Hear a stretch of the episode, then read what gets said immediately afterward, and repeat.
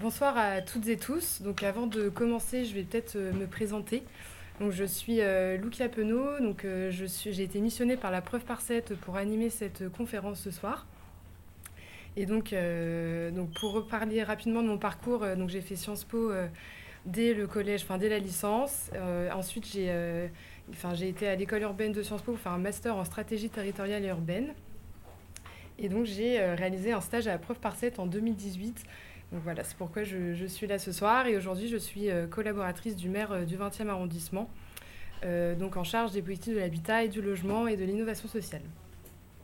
Donc ce soir, il s'agit du premier dialogue donc dans le cadre d'un programme de cours qui va durer tout au long de l'année, porté par un laboratoire des délaissés. Donc c'est un programme de, recherche qui est porté par une chaire de philosophie de l'hôpital dont la directrice est Cynthia Fleury, c'est une, donc, euh, une philosophe et, euh, et psychanalyste, ainsi que la preuve par 7, qui est une démarche initiée par euh, Patrick Bouchin et donc qui vise à expérimenter en urbanisme et en architecture. Donc en fait, ce laboratoire des délaissés, il a été créé pour questionner la notion de, soins et d'architecture. Donc comment il s'allie euh, et comment en fait on prend soin des délaissés qui peuvent être paysagers, architecturaux, humains. Et qu'est-ce qu'ils ont à nous apprendre donc, euh, dans le temps et dans la manière dont on les, euh, dont on les, euh, on les revalorise. Donc en fait, ce programme, il est, donc, chaque cours, on va questionner cette notion sous différents angles et on va donc se poser collectivement la question et à travers des cas pratiques. Donc ce soir, c'est donc le premier dialogue qui qui est lancé. Donc il va s'agir de, de se questionner sur la notion de- d'expérimentation et de prise de risque en politique et comment on peut euh, déléguer euh, des responsabilités et des, euh, et des risques à une tierce personne. Donc là, dans ce cadre-là, ce sera à Patrick Bouchin sur un, cas pratique qui est la transformation de la- de l'ancienne piscine de Bègle. Donc Bègle, c'est une commune qui est limitrophe à, Bordeaux, donc au sud- au sud-est. Et donc, on, va, on se pose cette question parce que de nos jours, les hommes politiques euh, ou alors euh, les architectes ou les urbanistes, ils sont euh, confrontés à la complexité des opérations urbaines, notamment liées au droit de l'urbanisme qui est rigide et basé sur euh, euh, l'efficacité, la rentabilité et moins sur euh, la spécificité des territoires ou euh, voilà, les particularités.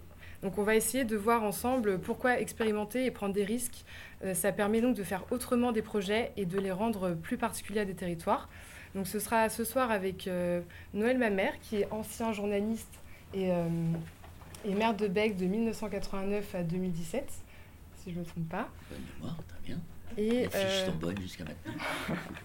et euh, Patrick Bouchin, architecte et scénographe, et donc qui a initié la preuve par 7 et qui pratique aujourd'hui avec euh, l'agence Construire et l'association Notre Atelier commun pour euh, mener des projets euh, architecturaux euh, de manière, enfin autrement et qui sont collectifs. Enfin de la manière comment on crée en fait la ville collectivement.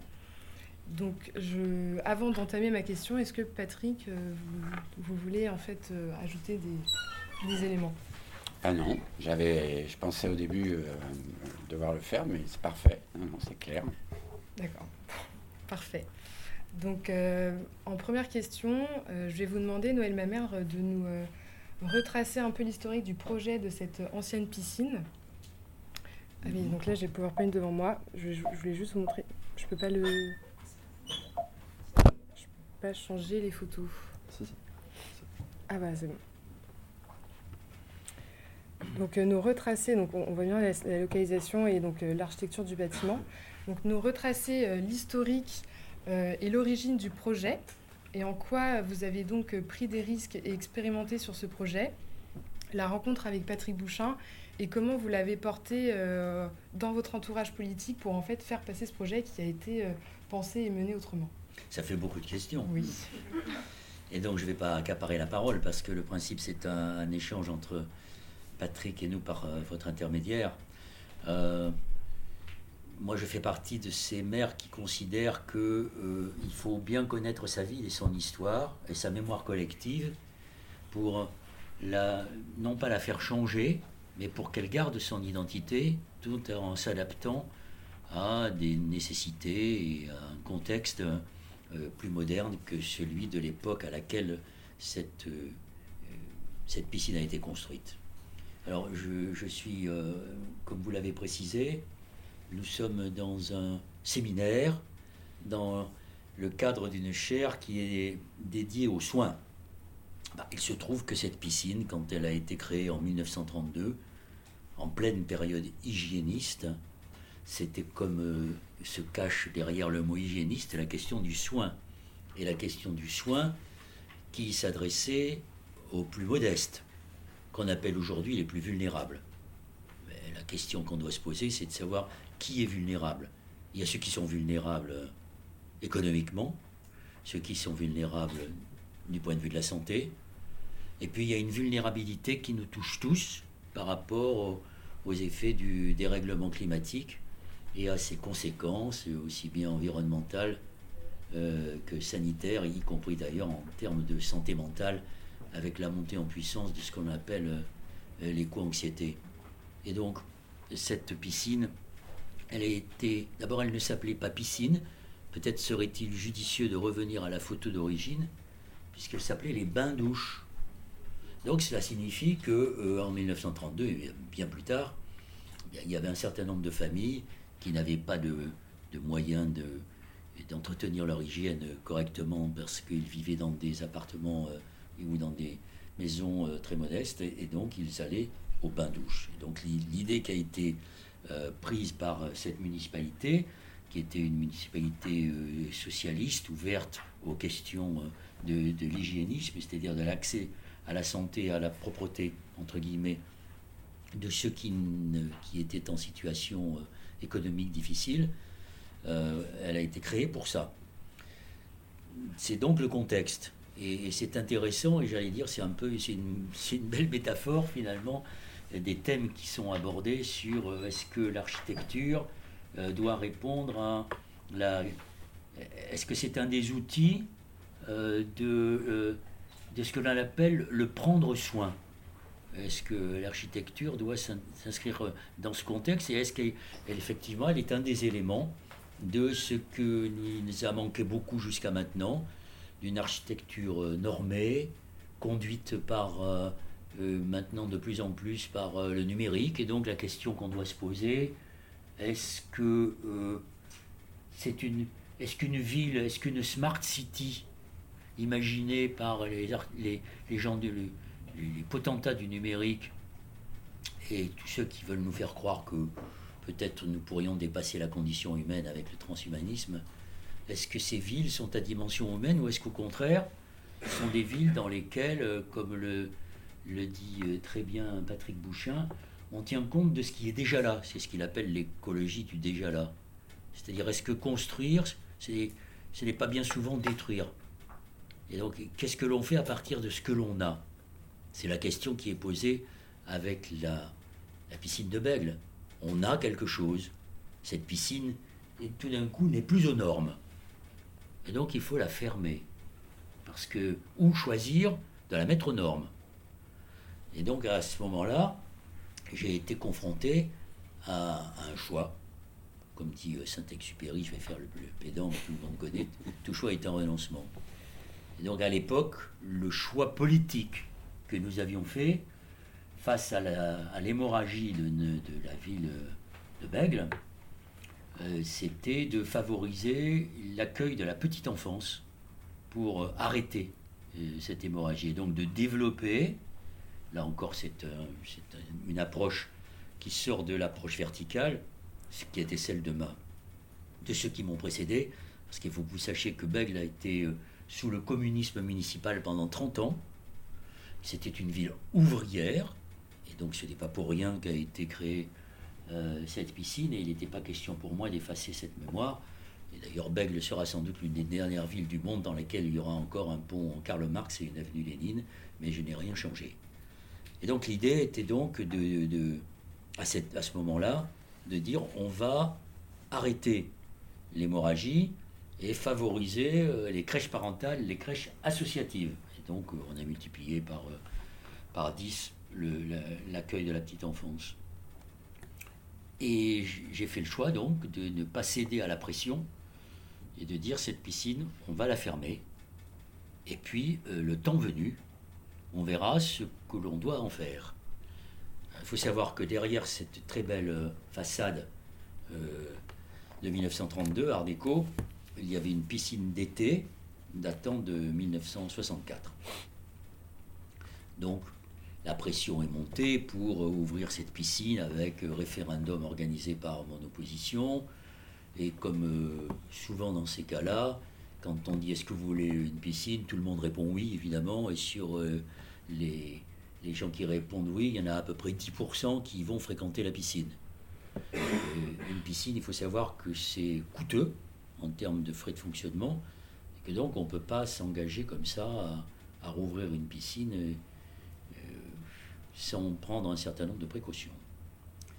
Le, je, savais déjà, pour ce qui me concerne moi, avant mon équipe municipale, euh, que cette piscine, elle ne ressemblerait pas forcément à l'intérieur, à ce qu'elle était jusqu'à maintenant. J'avais pour idée, mais je n'ai pas pu, je sais pas l'imposer d'ailleurs, je n'ai pas pu la mener à bien, et sans doute l'équipe municipale a eu raison. Je savais qu'il y avait deux piscines classées à l'inventaire des sites. C'était celle de Roubaix et celle de Bègle. Donc j'avais déjà créé à côté un, musée euh, d'art brut qui s'appelle le musée de la création franche, qui est aujourd'hui un des quatre musées les plus importants au monde en matière d'art brut. Et je m'étais dit que, comme c'était dans un lieu tout à fait improbable, que la piscine pourrait faire un très beau musée.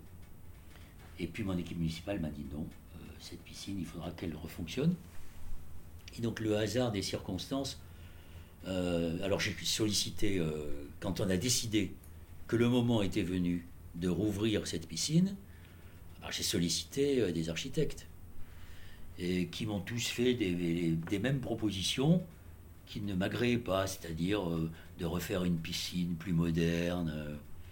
Or cet objet qui était devant nous, il méritait d'être respecté et de garder son identité et de garder les traces, pas simplement les traces architecturales, mais les traces de sa mémoire, de, cette mémoire ouvrière, de cette mémoire d'un lieu dans lequel euh, venaient euh, les gens les plus modestes euh, de la ville. Un lieu à vocation sociale et pas simplement de loisirs. Et hmm, ces projets ne me convenaient pas et j'ai eu beaucoup de chance parce qu'au hasard de mes rencontres, j'ai pu rencontrer Jean Digne qui était à l'époque, je ne sais plus, il était directeur de l'Agence française de l'action artistique. Voilà, de l'Agence française de l'action artistique. Et je le fais venir à Bègle mais pour un autre projet, parce qu'à Bègle, il y avait euh, un terrain très important de 4 hectares et demi, c'est pas rien, qui était une coupure urbaine entre deux parties de la ville, puisqu'il était fermé, euh, qui appartenait à la société Esso, qui s'appelle Exxon aujourd'hui.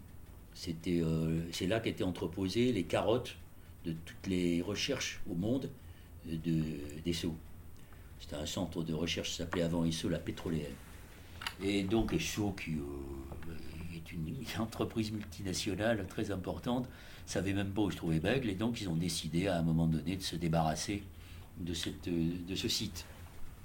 Et donc j'avais ça aussi sur les bras, en me disant qu'est-ce qu'on va en faire? Donc j'avais fait visiter à Jean Digne, et puis je lui montre la piscine, et je lui dis j'ai beaucoup de problèmes parce que je n'arrive pas à trouver euh, euh, l'architecte qui, va en faire quelque chose de bien.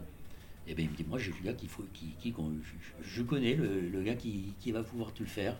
Il s'appelle Patrick Bouchin. Et donc j'ai rencontré euh, Patrick euh, à Paris. Je lui ai montré ce que qu'était cette piscine d'hiver et piscine d'été. Et je l'ai rencontré à Paris dans un bistrot à la République. Il avait son petit carnet et il m'a dit voilà ce qu'on pourrait faire sur son petit carnet. Et ce qu'on pourrait faire, c'était l'idée géniale pour moi qui correspondait exactement à ce que je souhaitais pour cette piscine et ce qu'elle représente. Mais dit voilà, la piscine d'hiver, on va en faire un lieu sec. Et il l'a restauré à sa manière, c'est-à-dire euh, un petit peu comme savent le faire les Italiens, où on garde des traces de ce que c'était, où on n'efface pas, où on n'occulte pas.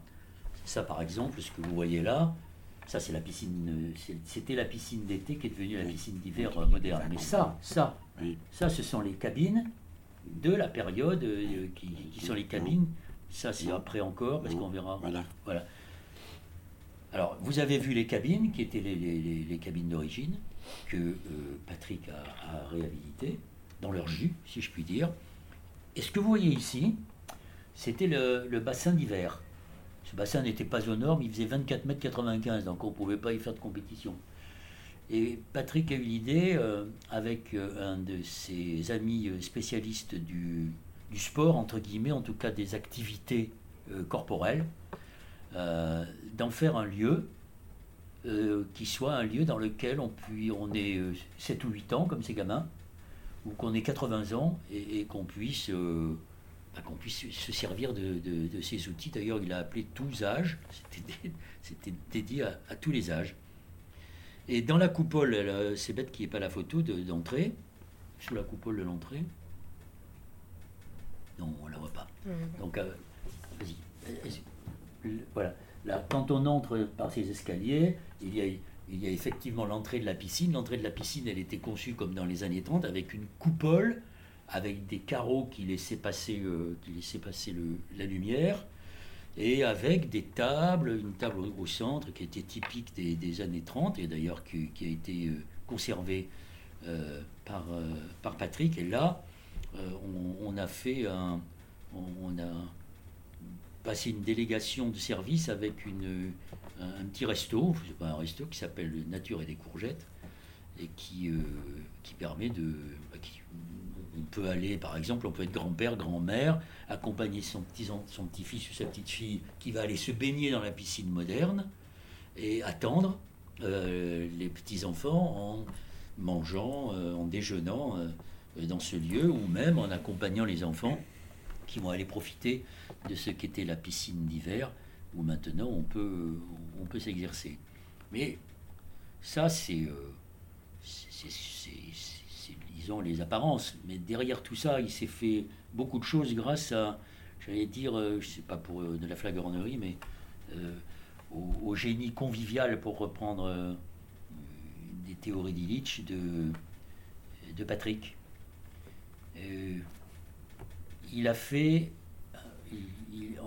au bout de la rue, il y avait une maison qui appartenait à la mairie et qui était inoccupée. Et donc, pour que les Béglés prennent bien conscience que ça appartienne, qu'ils se réapproprient cette piscine dans la mémoire collective, on organisait tous les jeudis avec la cuisine centrale. La cuisine centrale, là encore, ce n'est pas qu'une réponse, ce sont, sont des maillons qui s'enchaînent. Cette cuisine centrale, quand j'ai été élu maire, il fallait la changer. Donc, quel était le choix? Le déléguer à Sodexo, à quelques entreprises comme ça, ou le garder en régime municipal, considérant que beaucoup d'enfants aujourd'hui sont malnutris, parce qu'il y a des enfants malnutris, et que de manger une fois par jour euh, de manière correcte et, bien équilibrée, ça contribue à, à lutter contre leur vulnérabilité. Et donc nous avons décidé que cette cuisine centrale serait sous régime municipal. Et parce qu'elle était sous régime municipal, on a pu faire des repas à 5 euros tous les jeudis, où les Béglés pouvaient rencontrer les ouvriers du chantier. Donc tous les jeudis, ils rencontraient les ouvriers du chantier, ils rencontraient Patrick euh, quand il était là. Résultat, quand on inaugurait la piscine, on était complètement submergés parce que tous les, beaucoup, beaucoup, beaucoup de Béglés étaient là et c'était pour eux c'était leur piscine et c'est comme s'ils l'avaient faite eux-mêmes. Elle, elle était entrée, elle, leur appartenait. Mais alors peut-être peut-on montrer euh, la phytoremédiation par exemple.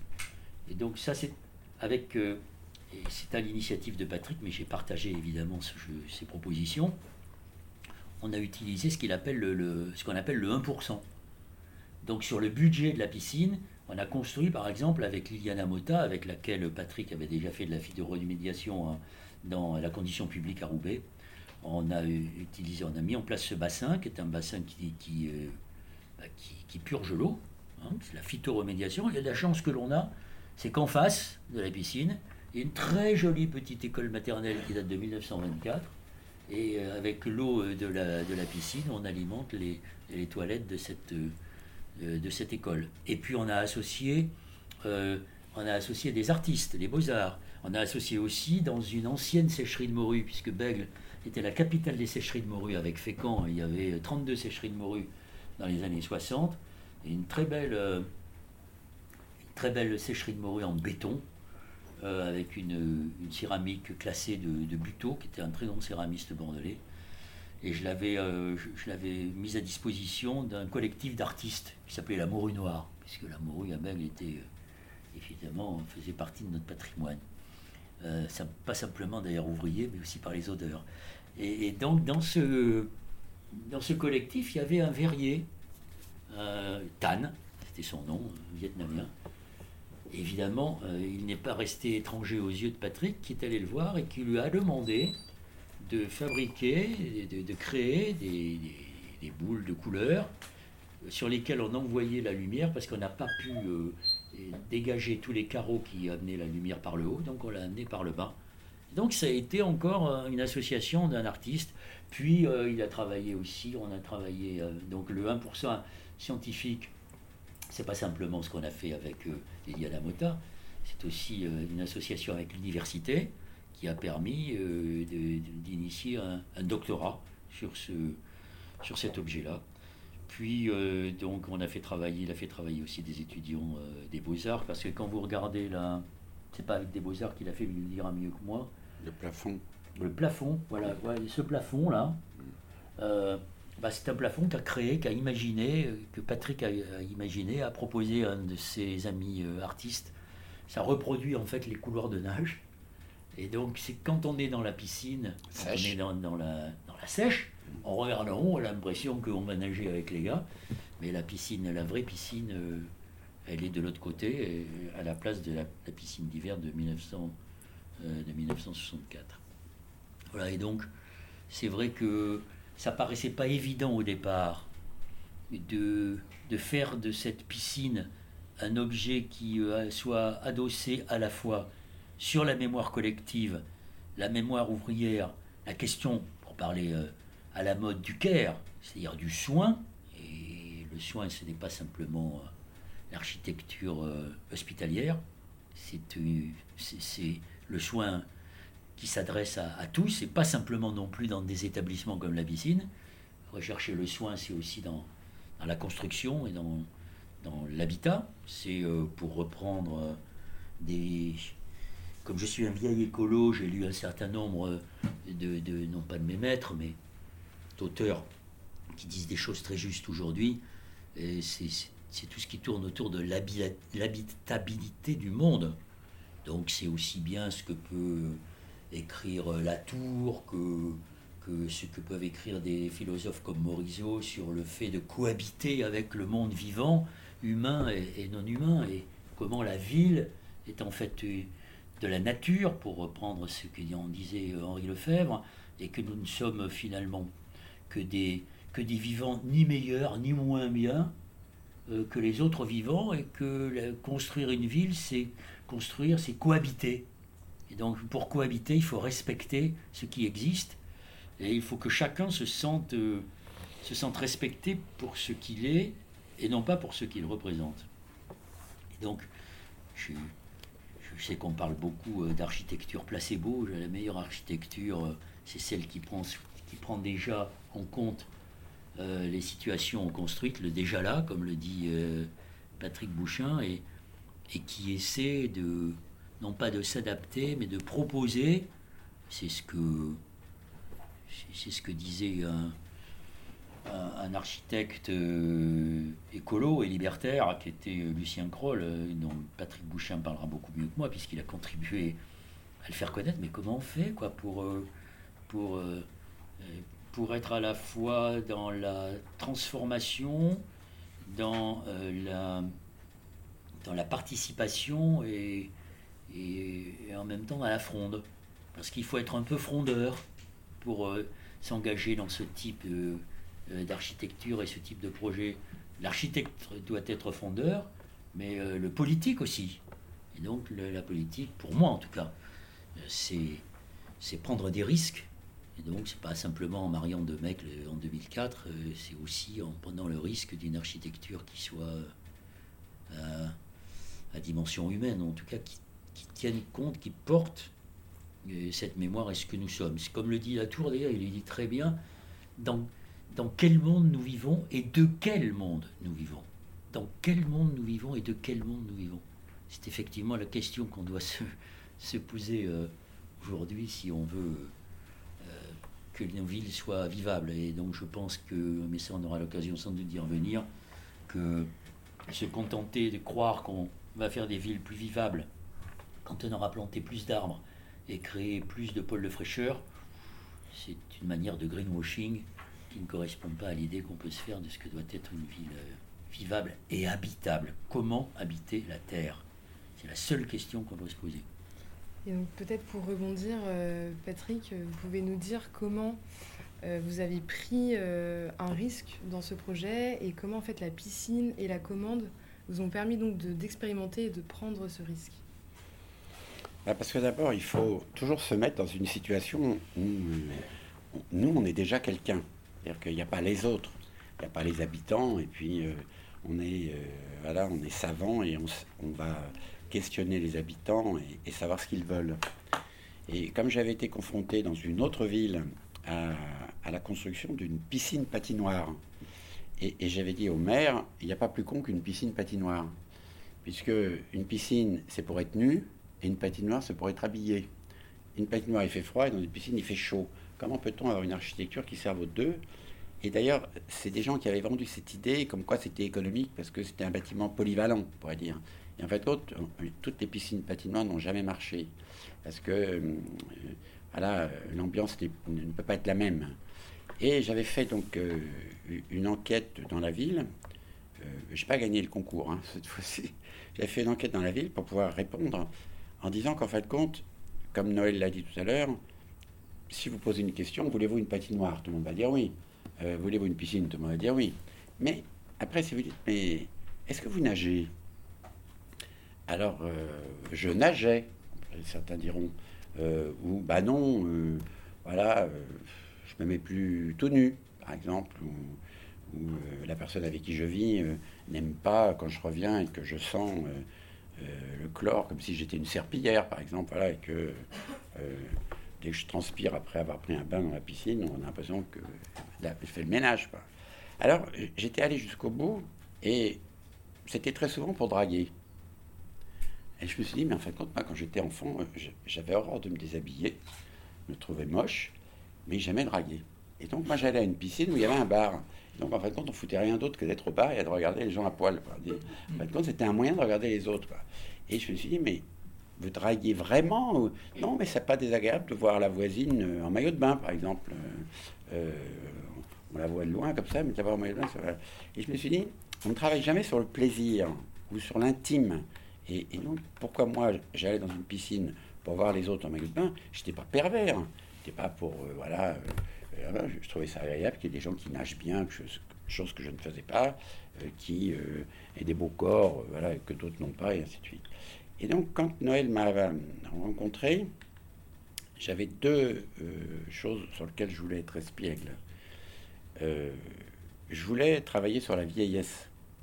Et donc, ça fait longtemps que je trouvais qu'il n'y avait pas d'équipement euh, pour la vieillesse. Il n'y a pas d'équipement. le seul équipement pour la vieillesse, c'est l'EHPAD.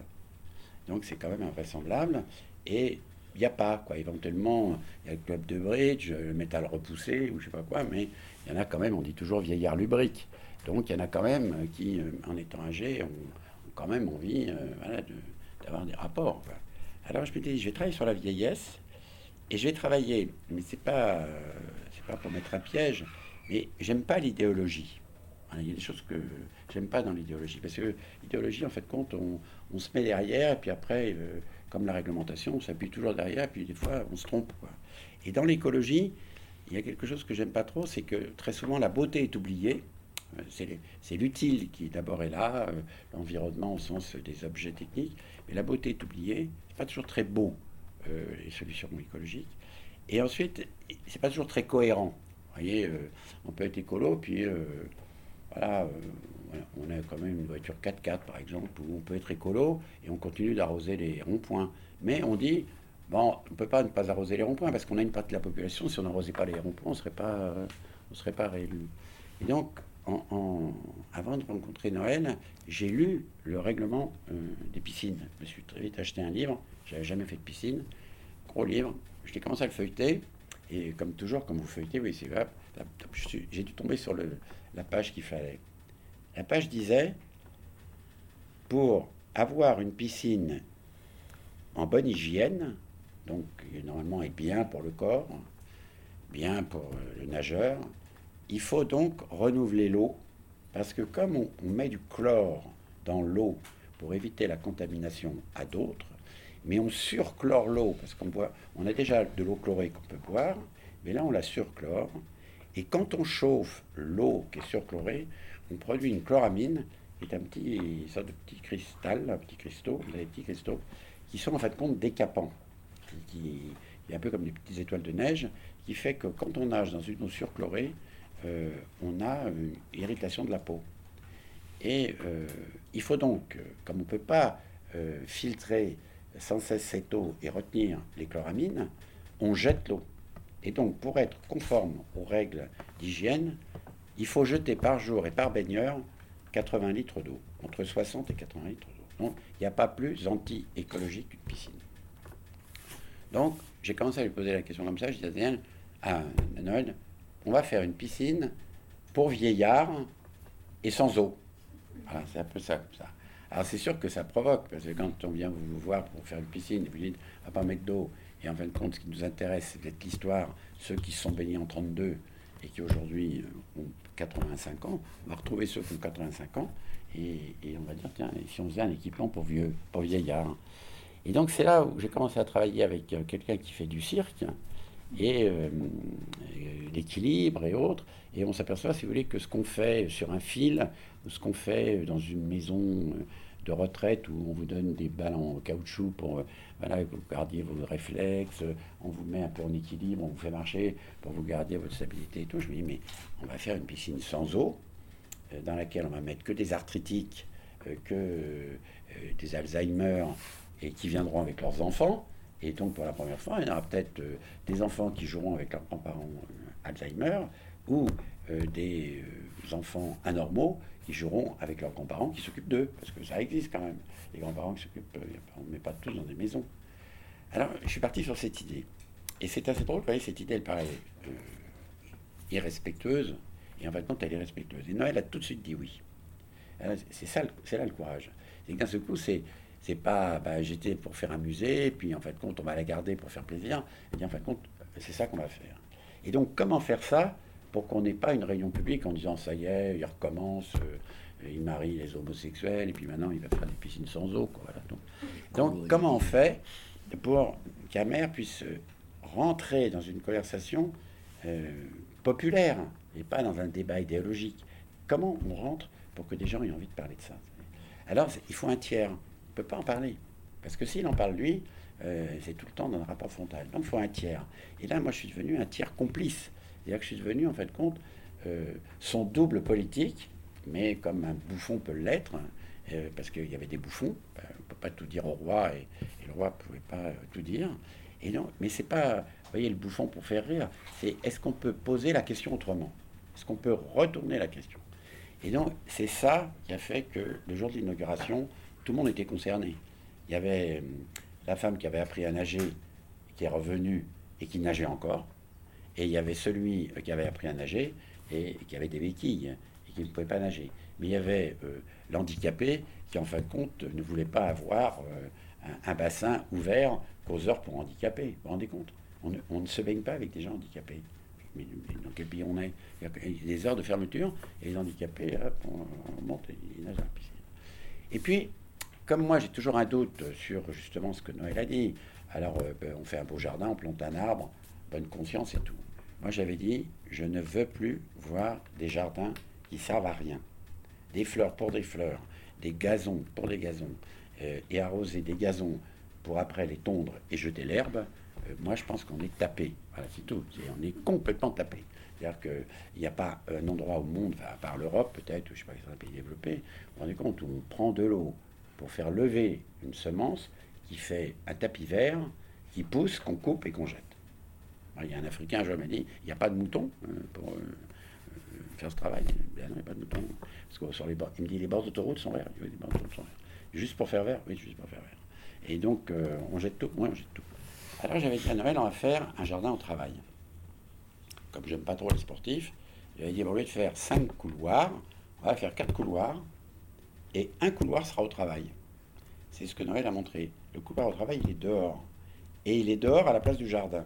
C'est-à-dire qu'au lieu d'être dehors à se pavaner et à bronzer, ce qui est très mauvais, euh, et ben on sera dehors assis sur une chaise pas très confortable et on verra un couloir dans lequel il n'y a pas de nageur, mais on verra de l'eau passer avec des plantes et on dira tiens, c'est grâce aux plantes que l'eau, éventuellement, on peut la remettre dans la piscine.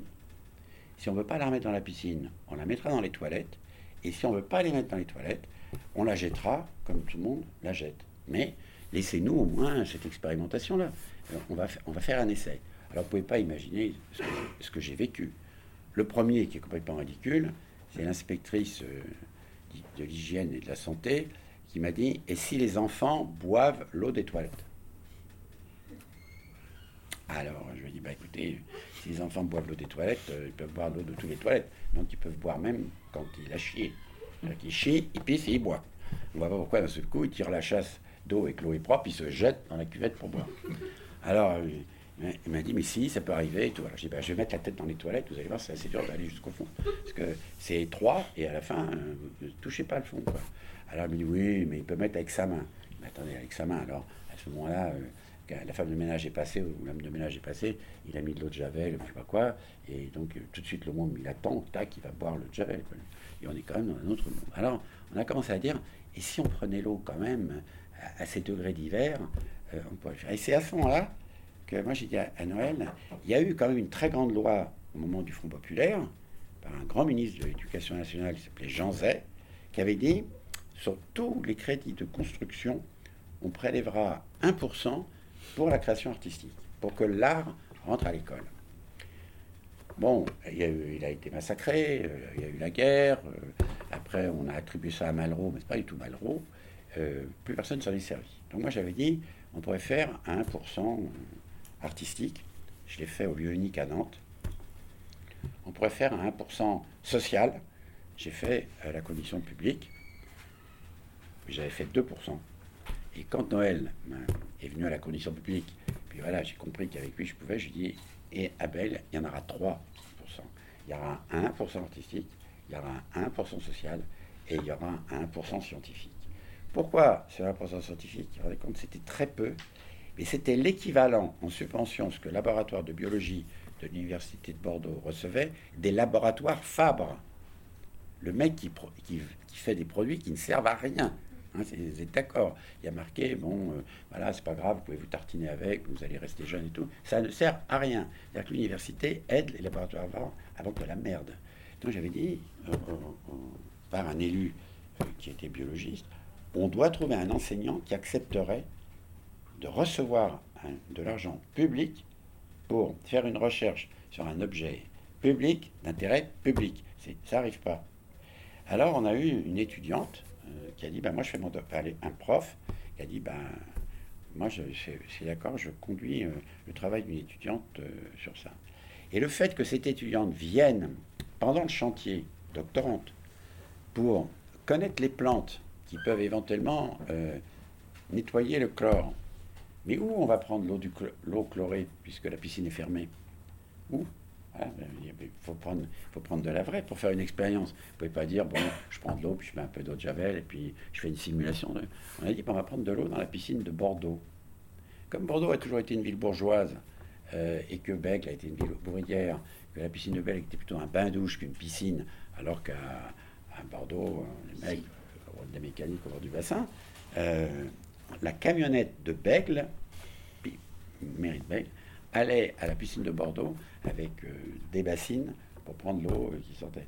Ça a quand même posé des questions. Les gens qui disent Mais attends, vous faites quoi là? Nous, on étudie comment dépolluer là On est compte que même la personne qui a eu la concession, qui, qui était un concessionnaire de l'eau, quand il a commencé à entendre ça, il dit Attendez, moi, votre truc, ça m'intéresse. Parce qu'en France, c'est interdit la dépollution par les plantes. Alors, on a expérimenté comment dépolluer par les plantes.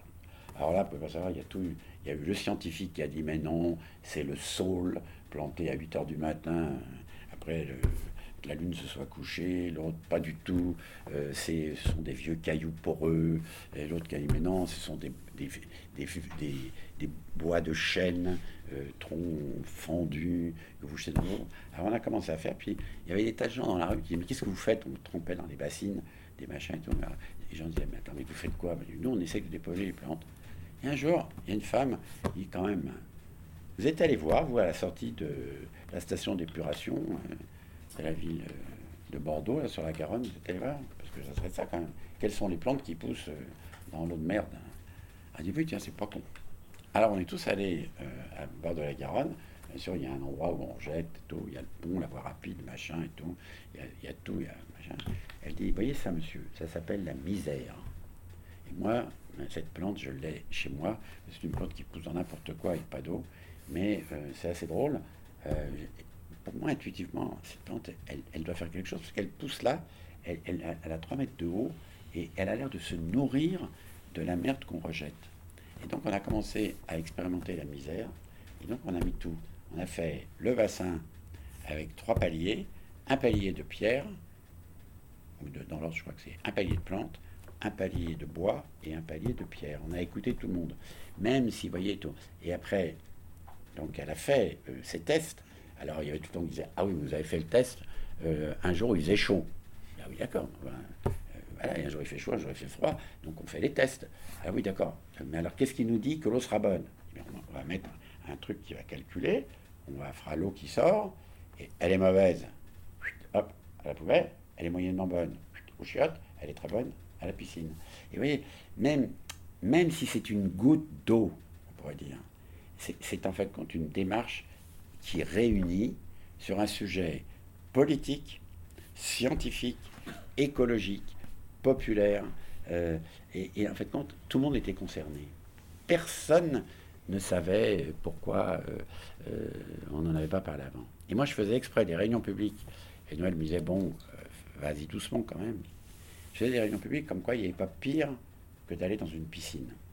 Et vous commencez un débat comme ça, vous dites, vous avez déjà nagé, derrière quelqu'un euh, qui écarte les cuisses, qui referme, qui écarte les cuisses, vous êtes derrière, vous nagez, vous êtes d'accord qu'il rejette des choses, euh, ça passe quand même par son slip, et machin, quand même.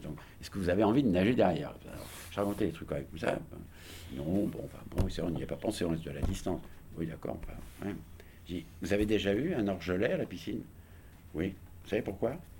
Non. Bah parce que la chloramine, elle vous a retiré la kératine, et la kératine, elle vous protégeait le bord de l'œil. Ah bon, on savait pas. Puis bah, commencer comme ça? Et d'un seul coup, il y a la peau morte, y compris la crème euh, du laboratoire Fabre revient. Parce que quand même, euh, ce connard de Fabre, là, il vous enduisait de gras, et puis vous rentrez à la piscine, et puis vous nagez, et comme il y a du chlore, en fait, comme tout le gras de Fabre, vous laissez dans la piscine. Et vous avez déjà vu un filtre de piscine? Vous êtes déjà allé voir un filtre de piscine? Non. Bah, on va vous montrer ce que c'est que ce qu'on ramasse dans les filtres de, en sable des piscines c'est genre du doux. On ramasse des morceaux gris comme ça. Là.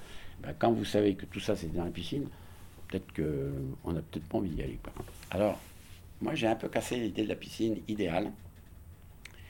J'ai rétabli ce que Noël voulait, que la piscine ancienne, elle pouvait être dans son déjà là très efficace, et qu'elle n'avait pas la bonne distance, elle fuyait, mais faire des vagues en bois sur lesquelles en effet les gens pédalent, et au lieu de pédaler pour rien, eh ben, quand il pédale, il ventile la salle, hein, parce que vous voyez, il y a une hélice en haut, et donc ça c'est marrant, c'est, les gens qui ventilent leur propre sueur. D'habitude, les mecs ils rament, ils rament, ils rament, ils sentent mauvais, hop, on ventile, et hop, on rejette, et on est écolo. Alors du coup, on est passé du vieux euh, qui peut venir là, qui a été là, qui peut revenir là, à un couloir de natation, comme vous voyez là, qui est dehors mais qui sert, et une piscine. En fin de compte, on n'a vraiment jamais parlé de la piscine c'est ça qui est bien. C'est complètement, on a parlé d'un sujet qu'un élu rencontre. Il a un patrimoine qui vieillit, il a une population qui a des avis contradictoires, il a un budget euh, qui n'est pas euh, illimité, euh, il a un mandat dans lequel il, va réaliser les choses, on ne peut pas reposer comme ça. Et en fait, on est rentré dans la vie municipale. C'est ça qui est, on pourrait dire que construire sa ville, voire même donner un permis de construire, vous rendez compte comme c'est beau C'est la collectivité élue qui donne un permis de construire. Elle, donne à quelqu'un l'autorisation de construire. Elle contrôle ce que un, privé va faire. Moi, j'ai fait dans une autre ville des analyses et des délibérations de permis de construire publics.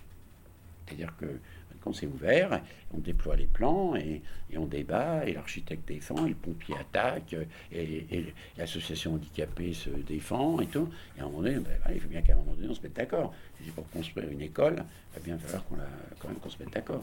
Mais c'est mieux de se mettre d'accord en ayant compris qu'il fallait faire des concessions, qu'il fallait interpréter la réglementation et qu'il fallait en commun construire un équipement public. Noël a commencé par ça, mais c'est le premier soin, c'est celui-là. C'est comment on peut redonner du commun, mais du commun, non pas euh, bon un tiers-lieu commun, tout, un commun euh, réglementaire, un commun politique, un commun euh, social, un commun économique, un commun. Et après même, vous parlez du prix. Noël, quand il dit, bah, on a, voilà, il fallait une buvette, c'est pas une buvette pour une buvette, pas n'importe quelle buvette. Réparer les pavés de verre, c'est pas n'importe quel pavé de verre, c'est un Vietnamien qui a un four, et donc lui aussi, il a eu une commande. Parce qu'à un moment donné, Noël me dit, mais tu vas pas t'arrêter. Euh, chaque fois que je montre un article, bah, tiens, tu fais le mur, bah, tiens, tu peux déposer ça, bah, tu peux déposer ça. Oui, c'est presque ça, quoi. Tu rencontres un peintre dans la rue, ah, bah, est-ce que tu ne voudrais pas répondre à l'appel d'offres pour peindre? Il faut que l'argent public serve non seulement à construire un objet public, il faut que pendant qu'on fait l'argent public, on le montre, et pendant qu'on le fait, on montre que c'est du travail. On est compte que le seul moment où on parle d'argent et travail, c'est pour les chantiers navals. C'est le seul moment où on dit Ah, les chantiers navals de Saint-Nazaire euh, ont eu la commande. on ne dit pas quoi d'un objet horrible, un objet pour transporter des touristes euh, qui ne regardent même pas, euh, qui vomissent par ce bord là. Donc ça n'a aucun intérêt. On dit il va donner X milliers d'heures de travail. Jamais on dit la ville a pris la décision de faire une bibliothèque pour un montant de, et ça va donner à des entreprises privées, grâce à la puissance publique, X heures de travail. Jamais. Même pas un journaliste. Quand un journaliste dit, bah tiens, formidable, on est dans un monde disloqué. Euh, comme le dit Renaud tout est là, mais il faut le recomposer. Mais vous ne pouvez pas le recomposer sans objet. Le mieux, c'est d'avoir un objet. Et l'objet peut être tout petit. Ça peut être un passage clouté, euh, un éclairage public, euh, une piscine, voire une infrastructure. Peu importe, il faut un objet, un sujet et un acte. Et donc, si vous faites ça, eh ben, vous pouvez faire euh, énormément de choses. Vous réintégrer l'envie de faire de la politique, parce qu'en même temps, c'est jouissif. Que, j'ai assisté à des conseils municipaux et les appels d'offres. Noël avait un élu qui était un peu inquiet. Je dis, attends, mais là, il t'embarque où? Tu te laisses mener par le machin et tout. On dit, bah, puisqu'il est pas, ben, il va assister à toutes les réunions. Il va voir que quand même, on, défend la chose publique. Et donc, moi, je crois que c'est ça la prise de risque. C'est rétablir la confiance. On ne peut pas avoir une défiance sur tout le monde. Il y a des cons, il y a des, il a, voleurs et tout. Mais même avec, euh, même quand vous serrez tout avec de la réglementation, d'ailleurs, ça marche très bien pour les voleurs. Et donc, il faut rétablir la confiance il faut rétablir la délégation. Et je ne vois pas pourquoi j'aurais pas confiance dans la personne qui m'a élu. Vous vous rendez compte? Moi, je l'ai élu. Et je, veux rester électeur. Et je veux rester un acteur électeur. Donc, il faut rétablir cette confiance. La délégation. Et prendre des risques. Parce que toute expérimentation est un risque. Vous ne pouvez pas savoir que ça va réussir. Alors, on nous dit, oui, mais on n'a pas les moyens. Alors, quand c'est comme ça, on dit, bon, bah, on va prendre tout ce que vous avez fait en ayant tout respecté. Et on va voir si en effet vous ne démolissez pas des infrastructures routières que vous pensiez très efficaces, des parkings, démolir des tours, démolir du logement social au prétexte que c'est pas bon et tout. En fin compte, vous aussi vous faites plein de conneries. Bien plus que nous. Bien plus que nous. Si on fait le bilan euh, du désastre du logement social, euh, dès le début on a dit c'est pas une aide à la pierre qu'il faut donner, c'est une aide à la personne. On n'était pas beaucoup. Hein. On a donné une aide à la pierre, ça a servi au constructeur. Aujourd'hui, maintenant, on dit au constructeur, démolissez-le pour en faire un autre. Alors, ça aurait pu dire, on s'est trompé la première fois. Euh, en plus, moi, j'avais discuté avec celui qui l'a fait, avec Bloc Léné. Il m'a dit, on s'est trompé. Ben, alors, la deuxième fois, au lieu de démolir, euh, la deuxième fois, tu dis, ben, maintenant, c'est une aide à la personne. Les gens, on va leur donner de l'argent pour qu'ils transforment leur logement. On a donné la base, et maintenant, c'est eux qui vont le transformer. Donc, on va créer des petites structures de production, mais on, on va donc enfin faire de la ville humaine. Eh bien non. tout l'enru, c'est vous n'aurez vos subventions que si vous démolissez. Ce qui m'est arrivé à Bègle, on a fait une opération de renouvellement urbain dans un quartier qui était complètement euh, séparé de la ville, par un boulevard, par un tissu d'une barrière d'échoppe et par un mur de béton. Euh, et quand euh, les tours étaient pas de. On appelle ça des tours à Bègle, mais ici, quand mes copains parisiens venaient, ils me disent T'appelles ça une tour? Ça fait 12 étages. ça n'a rien à voir avec les tours que l'on peut trouver dans la banlieue parisienne. Mais je me suis euh, un peu frotté avec un jeune architecte que connaît bien euh, Patrick, euh, qui s'appelle Christophe Hutin, avec lequel par ailleurs j'ai fait par la suite un, programme un peu original, inspiré d'un architecte allemand qui s'appelle Otto Frey. Mais le, lui, il m'avait dit, ces tours, il ne faut pas les détruire, elles, sont, de bonne construction, et, donc on, peut faire quelque chose avec, l'existant. Je lui ai répondu que, je ne pouvais pas parce que l'ANRU, l'Agence nationale de renouvellement urbain, ne finançait l'opération de renouvellement urbain que si on détruisait les tours. Et donc je pense, euh, avec le recul, euh, que c'est lui qui avait raison. On a fait passer le tram, on a ouvert le, quartier, mais, euh, mais Patrick a raison. Et la seconde chose sur laquelle je pense qu'il faut insister, c'est la question de la confiance. Mais c'est pas simplement c'est le rétablissement de la confiance, évidemment, avec les citoyens. Si euh, on le fait dans un esprit collaboratif et si on les associe autrement que par des réunions publiques euh, où on retrouve toujours les mêmes, et donc c'est une illusion de collaboration, donc il y a des choses à inventer sur le processus à mettre en œuvre quand on veut euh, faire, quand on est face à un objet qu'il faut, qu'il faut traiter, mais c'est aussi la confiance entre l'élu et euh, l'homme de l'art et l'architecte. S'il n'y a pas cette confiance minimum, euh, ça ne peut pas fonctionner. Donc qui dit confiance dit savoir partager euh, les risques. Et effectivement, je pense que de ce point de vue, on, a on n'a pas trop mal réussi, enfin on a plutôt réussi notre affaire d'ailleurs. Quand je regarde avec le recul ce que j'ai été maire pendant 28 ans, ce qui, euh, ce qui sans doute a été le plus. Euh, ce à quoi les Béglés ont le plus adhéré, c'est la piscine. Vraiment, ils ont l'impression que c'est, c'est, leur chose. Quoi. C'est, en même temps, euh, je pense qu'il faut. Je, tiens à souligner ici que souvent on juge les maires par les constructions qu'ils font. Un maire, on, est souvent, non pas ébahi, parce que bien souvent il fait des conneries, mais euh, on juge les maires par leur, euh, capacité d'urbaniste. Ils ont construit, ils ont fait des trucs. Ah, et ce maire, il a bien construit. Moi, je pense que la noblesse de la politique, ça ne réside pas là-dedans. Et ma plus grande fierté de maire, c'est d'avoir permis à des gens qui, étaient, qui avaient perdu l'estime d'eux-mêmes de retrouver l'estime de soi.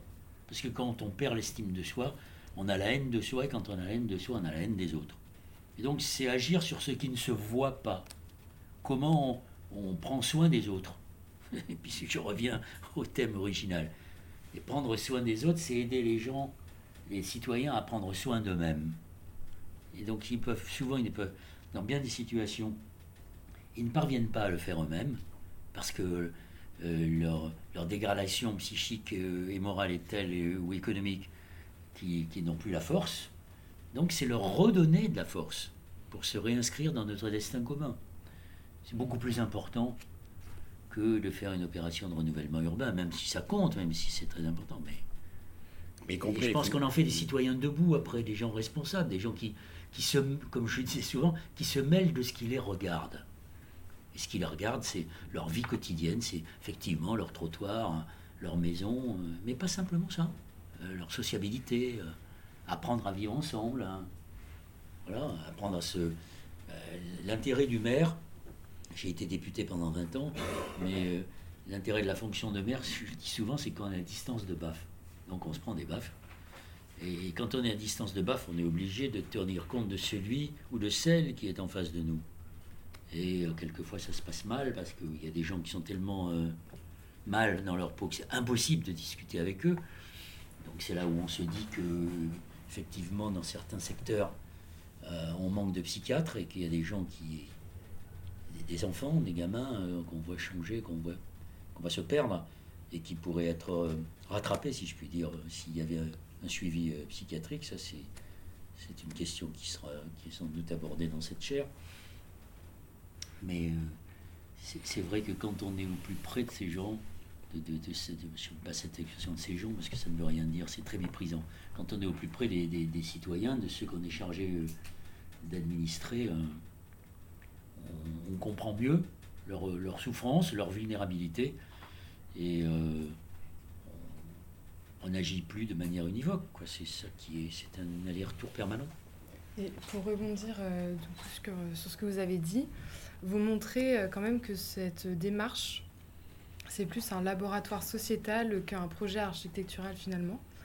Et donc, euh, vous parlez de la participation citoyenne, mais en réalité, comment elle s'est traduite cette participation? Je vais peut-être poser cette question à vous, euh, Patrick Bouchin, sur euh, comment vous avez appliqué le droit à la ville, même qui a été défini par Henri Lefebvre en 1968, et, comment en fait vous avez créé cette, cette, cette, cette fédération avec donc, les citadins, les citoyens, et, ce, et cet engouement pour cette piscine Alors, pour compléter ce qu'a dit Noël, d'abord, on, est tous on est tous en mauvais état. Hein. Les élus euh, le sont, les techniciens le sont, et puis les habitants euh, le sont. Voilà, mais il n'y a pas les habitants et les autres. Et donc, déjà, euh, rétablir le fait que rien ne peut se faire sans l'administration, ou que rien ne peut se faire sans la loi. Parce que faut pas dire que voilà, la loi fait chier, le règlement fait chier, les, bureaucrates font chier, les politiques font chier, voilà, tout ça, ça, ça, débouche sur rien. Alors c'est comment tout ça se remet ensemble. Et euh, pour revenir quand même sur ce que le, Lefebvre a dit très tôt, il n'y a pas de forme préétablie. En fait, compte, il n'y a pas d'esthétique préétablie. Sinon, c'est de la modélisation. C'est-à-dire qu'en fait, compte, produit un modèle, et, ce modèle, vous le répétez, vous le répétez, vous le répétez, ça devient une mode et ainsi de suite, mais ça n'est pas l'expression d'une société. Quand vous faites une fouille archéologique, euh, des fois, vous savez comment une société a vécu en retrouvant une petite cuillère, en retrouvant un puisard, une latrine, euh, euh, éventuellement un pieu d'une fondation. vous arrivez par un détail à remonter au système social. Et donc nous, on n'a pas ça. C'est-à-dire que qu'est-ce qui permettrait que on n'est pas de, forme a priori. On se lance dans l'opération par nécessité, on est obligé de faire, par respect, on est obligé d'associer les autres, et on accepte qu'il n'y ait pas de dessin préalable.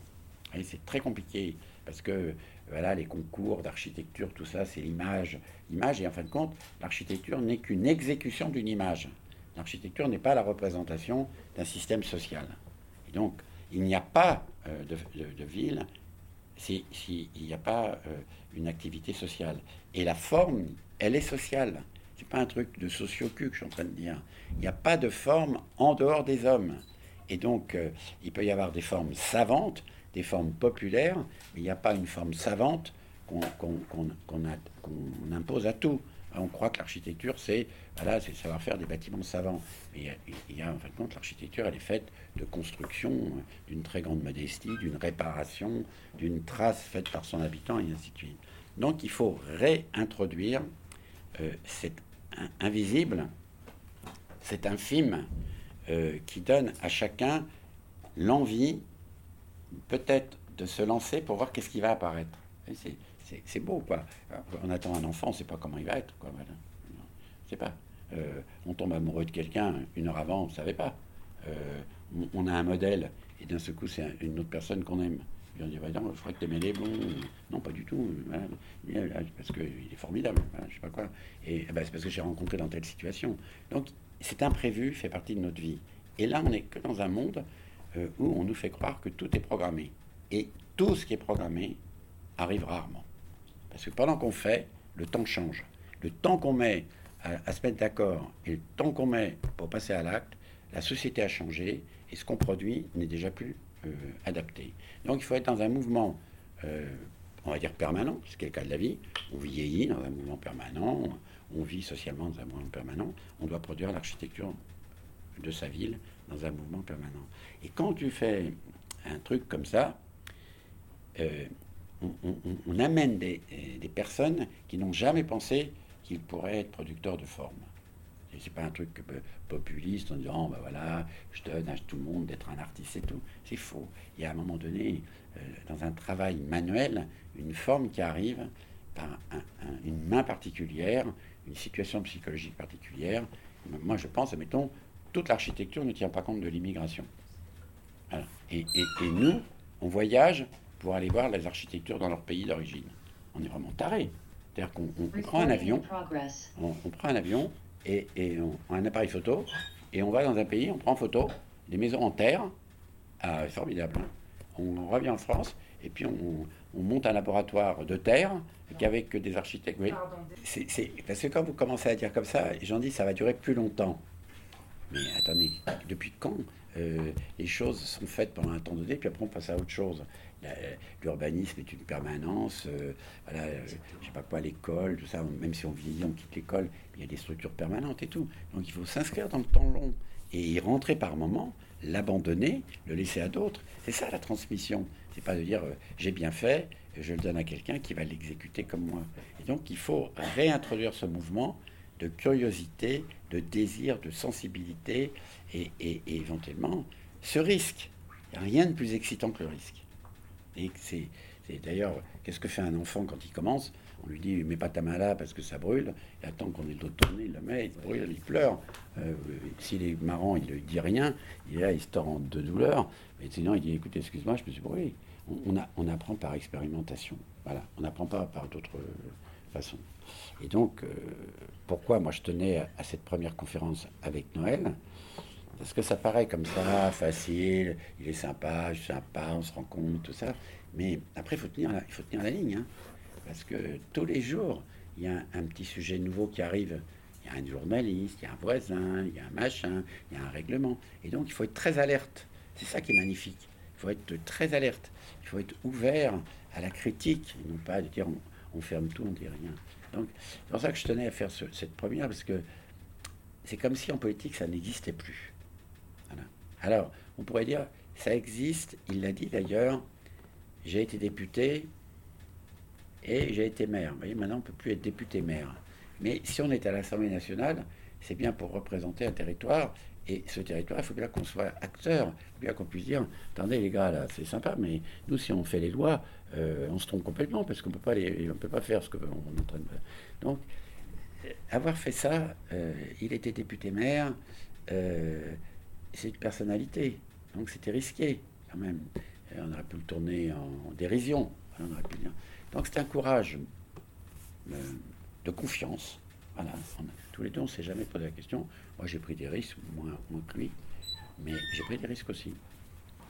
Non, c'est vraiment, non, c'est pas poser la question. Alors, euh, oui, j'apporte une petite nuance à ce que dit euh, Patrick sur la fonction de député. Un député représente sans doute son territoire, mais il est d'abord le représentant de la nation, puisque c'est on, dit qu'il est un de ceux qui porte la souveraineté nationale. Donc il construit l'état de droit. Donc il vote des lois qui peuvent être injustes et contre lesquelles on peut désobéir. Puis il vote des lois qui améliorent la condition des gens et euh, qui renforcent leur liberté. On ne peut pas dire qu'en ce moment, les lois qui sont votées vont dans l'enforcement de, de nos libertés. Mais par exemple, j'avais présenté au nom des écolos, des Verts, euh, une loi, c'était sous la droite, elle a été rejetée, une loi sur l'habitat participatif, qui est un des outils euh, que connaît bien euh, Patrick, qui est développé beaucoup plus que nous en Allemagne et en Suisse par exemple, et, qui est là aussi un outil très intéressant puisqu'il permet, mais il est à un niveau assez réduit, il permet à des familles de de produire ou de coproduire euh, leur, euh, leur, habitat, ce qui est euh, essentiel. Et donc cette, cette disposition, cette loi a été rejetée par la droite, mais quand Cécile Duflot a été ministre du Logement, elle a récupéré, elle a repris cette loi. Du coup, on peut faire maintenant en France de l'habitat participatif autrement que par le biais du, du, SCI. Et donc à Bègle, d'ailleurs, hein, avec le soutien d'une de l'organisme de construction de la métropole sur un terrain qui lui appartenait. On, a construit en, habitat participatif 12, euh, 12, euh, logements, euh, avec précisément d'ailleurs notamment de, de l'habitat en terre. Alors je lisais récemment les, une interview de ce formidable artiste, architecte qui est d'origine burkinabé, qui est allemand, Francis Thierry. C'est très intéressant. Il racontait lui-même que quand il a été appelé à travailler dans son pays, c'est les, habitants ne voulaient pas d'habitants en terre parce que ça les, rapporte, ça les ramenait à leurs conditions. Ils disaient ça, c'est l'habitat en terre, c'est pour les pauvres. Donc vous voyez comme il y a des inversions des valeurs, puisque maintenant l'habitat en terre, c'est devenu le must mm. euh, dans les villes. Deuxième chose où je, rejoins totalement euh, Patrick, c'est que on, a, on emploie des mots comme ça, le développement durable, qui sont des oxymores, ou l'habitat durable. En général, ceux qui prétendent faire de l'habitat durable, c'est un habitat qui est très vite dépassé. Et, donc, je, suis totalement d'accord avec, euh, avec Patrick sur le fait que euh, euh, ce, type de, ce, type d'architecture, ce type de démarche est, absolument contraire à ce qu'il faut faire, à ce qu'il faut faire aujourd'hui. Pas simplement d'ailleurs parce que nous avons une nécessité d'adaptation à une situation environnementale et, sociale, mais parce que justement construire de la, faire de la ville, c'est, c'est, travailler sur un corps vivant euh, qui, euh, qui évolue. Hein. c'est comme quand, euh, vous allez dire que j'ai l'esprit de l'escalier, mais quand je vois des, des, des, campagnes menées par Stéphane Bert, par exemple, contre les éoliennes, au motif que le paysage est immuable. Il n'y a rien de plus réactionnaire. Le paysage n'est pas immuable le paysage de la campagne avant le machinisme agricole et le, remembrement ne ressemblait absolument pas à celui que nous avons aujourd'hui. Le paysage avant qu'on construise des centrales nucléaires n'était pas celui d'aujourd'hui. Le paysage avant que la bagnole devienne la, priorité, euh, c'était pas du tout le même. Hein. on, a, on, a, construit les villes autour des bagnoles. Euh, j'ai été longtemps euh, le, un fidèle d'un penseur qu'on ne connaît pas encore assez bien dans ce pays, qui s'appelle Bernard Charbonneau, qui en 1966 a écrit un livre très intéressant qui s'appelait L'homme auto. Et il expliquait dans ce livre qu'on croit construire des bagnoles, en fait quand, on construit des bagnoles, on construit des sociétés. Euh, et souvenons-nous de, de, Pompidou, euh, ouvrant la voie express, il faut adapter la ville à la voiture. Quand j'avais 10 ans, quand on allait de Libourne à Bordeaux, qui était un événement avec mes parents. Je me souviens encore, en 1958, qu'il y avait des trams. Et Chaban, qui était maire de Bordeaux, au nom de la modernité, a supprimé euh, les trams qu'on a fait revenir 50 ans plus tard, parce qu'il fallait libérer, il fallait que la voiture, euh, que la, ville euh, s'adapte à la voiture. Et c'est comme ça qu'a été favorisé l'étalement urbain, avec des gens qui aujourd'hui n'ont plus rien de ce que devrait être la ville telle qu'elle est conçue par Patrick Bouchin ou euh, avant lui euh, euh, par Henri Lefebvre. C'est-à-dire ce sont des gens qui sont relégués, ce sont les plus modestes puisqu'ils ne peuvent pas, les loyers sont trop élevés parce qu'il n'y a pas de mixité sociale, parce qu'ils ne peuvent pas acquérir.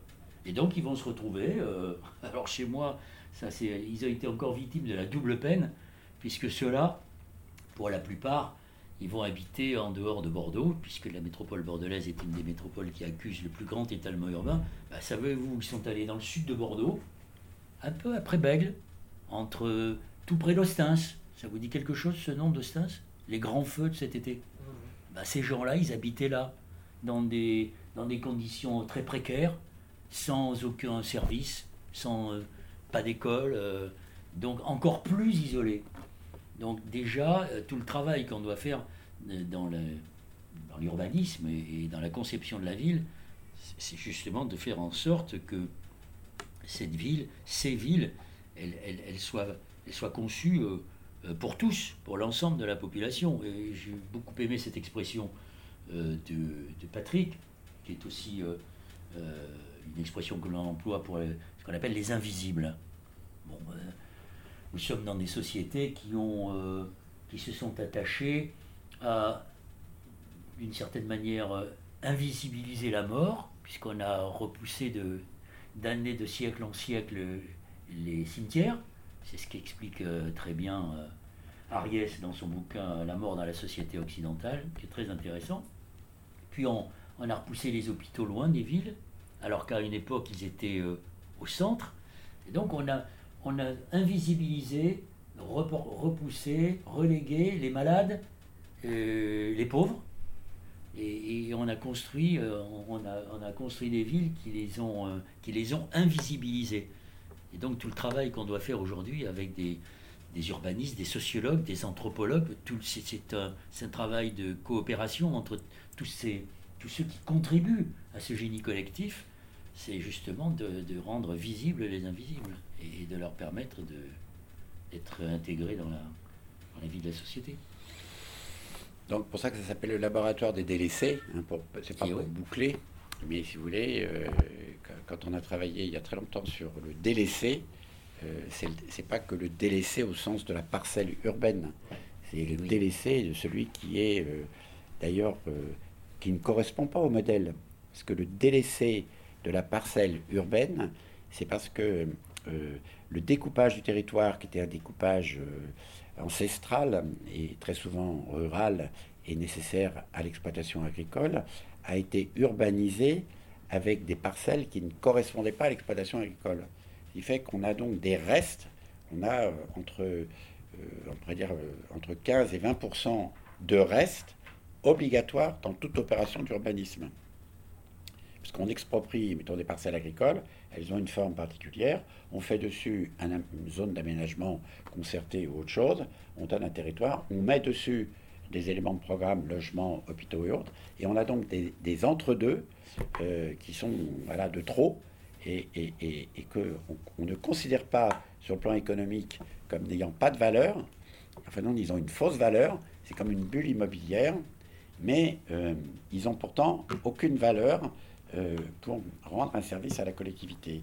Ils sont enclavés, pollués. Euh, et donc ce délaissé formel que produit donc l'urbanisme euh, de l'époque moderne produit les mêmes délaissés dans le travail, dans la santé, dans, tout, tout, ce qui nous concerne. Quoi. Donc, pour la santé, tout à l'heure, Noël l'évoquait, mettons, c'est pas, c'est assez drôle parce que ça se déplace c'est pas l'immigration qui est la moins bien servie par le système de santé français, parce que l'immigration, elle sait aller aux urgences des hôpitaux, mais un, adolescent euh, qui fume, boit, se drogue, et éventuellement ne veut pas être fiché, il ne va pas euh, à l'hôpital, et, donc il a une santé qui se dégrade et sans contrôle. Et donc c'est peut-être quelqu'un qui, qui aurait les moyens d'aller à l'hôpital, mais il ne considère pas l'hôpital comme étant un équipement correspondant au mal dans lequel il est. Donc, exemple, mettons, euh, la psychiatrie ou la psychanalyse, elle, n'est pas euh, là où elle devrait être. Alors, du coup, cet abandon, euh, ou ce délaissé, c'est invisible, c'est de là qu'il faut repartir. Parce qu'on, moi, souvent, on me dit, mais de toute façon, ce que tu fais, c'est une goutte d'eau, ça sert à rien. Moi, j'ai toujours, un médecin, il soigne un homme. Il ne soigne pas d'un seul coup tout le monde au jet d'eau comme ça donc, euh, on pourrait dire que faire un, c'est expérimenter que c'est possible. Il faut-il encore que quand on les fait, on les montrait, ou que d'autres l'aient vu pendant qu'on le faisait, pour changer euh, la nature et le comportement? ça, c'est un soin. Quelqu'un qui se dit, mais en fait, quand je n'aurais pas cru que c'était aussi simple que ça, et donc je peux le faire. Ou je vous ai accompagné, et en le faisant, j'ai appris à le faire. Ça, c'est le soin. Et c'est pas, en effet, c'est pas la médecine et tout, mais c'est le soin. Et donc aujourd'hui, on est dans une société qui n'est pas du tout faite pour ça. Et donc, euh, c'est pour ça qu'on tenait avec Cynthia, hein, donc j'en profite pour le dire à la fin. Euh, moi, je tenais que la preuve par 7 soit rattachée à l'université, parce que tout ce qu'on fait, on dit, bah, de toute façon, c'est socio-cu, quoi, voilà, euh, recherche-action, mettez les machins, les palettes, les machins, la bière et tout, c'est bon. non, pas du tout.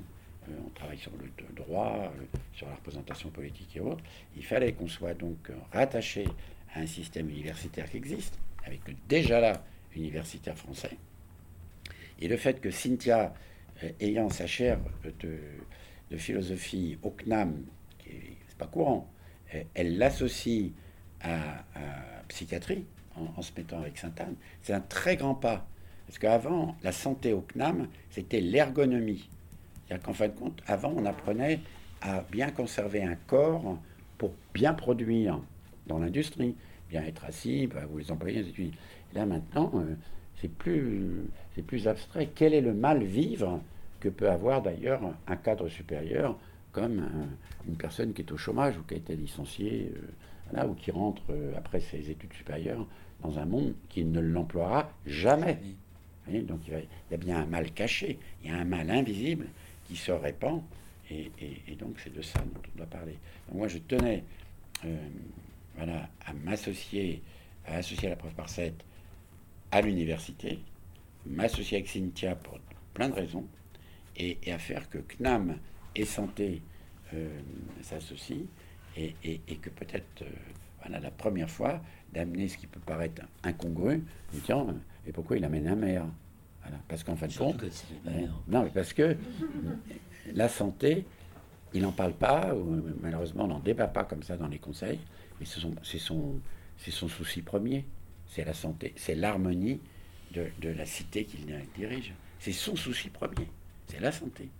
Mais on ne le dit pas. S'il disait ça, on dirait bon, bah écoute, on a le truc de shoot dans un coin, t'as fait les yeux là, t'as fait les machins qui pédalent comme ça et tout. Ah, d'ailleurs. ben oui, je sais bien.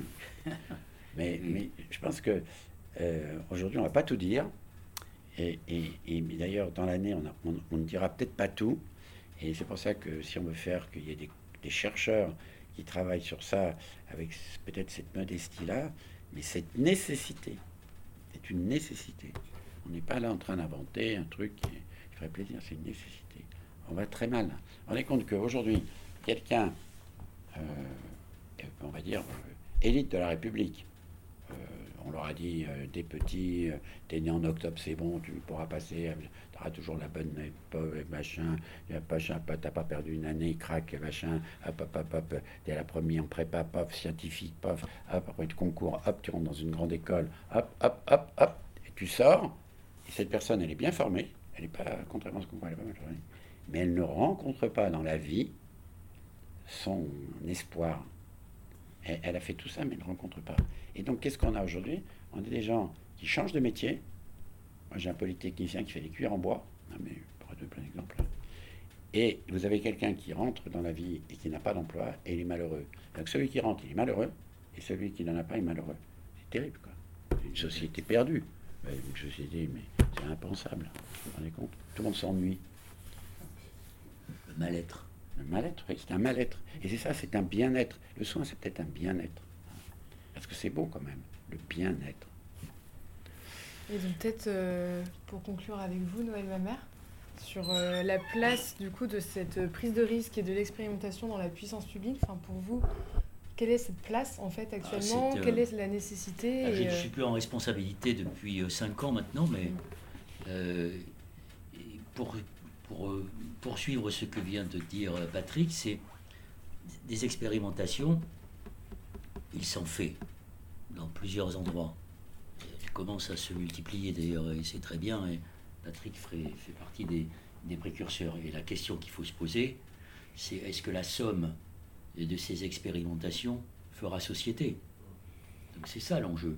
Et c'est un enjeu considérable parce qu'on on sait bien, dans ce secteur-là comme dans d'autres, euh, qui intéressent prioritairement les écologistes, mais pas seulement, nous avons des adversaires déterminés, même plus que des adversaires, des ennemis, qui n'ont aucun intérêt à ce que, euh, la, à ce que la société soit plus apaisée.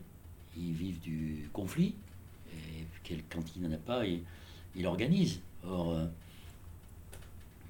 le boulot politique, enfin la, noblesse de la politique, c'est de faire en sorte que nos sociétés soient, soient beaucoup, plus, euh, beaucoup plus apaisées, qu'on ne se retrouve pas dans des situations où les gens euh, ne se parlent plus et lorsqu'ils se parlent, c'est pour s'invectiver, c'est pour s'injurier, c'est pour se malmener. Une société dans laquelle c'est ça qui, nous, qui aujourd'hui nous sert de, de filtre une société du, narcissisme, comme le disait euh, Christopher Lash, la culture du narcissisme. On est dans une société Instagrammée aujourd'hui, où la question de la relation interpersonnelle s'éloigne de plus en plus, alors qu'on nous explique que ça c'est fait pour mieux communiquer. Mais on reste dans des bulles. je fais qu'en penser des portes ouvertes qui ont été expliquées bien avant moi depuis longtemps. Mais il faut lutter contre ça. Moi, j'ai, par exemple, j'ai mené toute ma vie de journaliste. Alors, c'était à l'époque, euh, j'avais pas de n'avais pas de mérite, puis ça n'existait pas.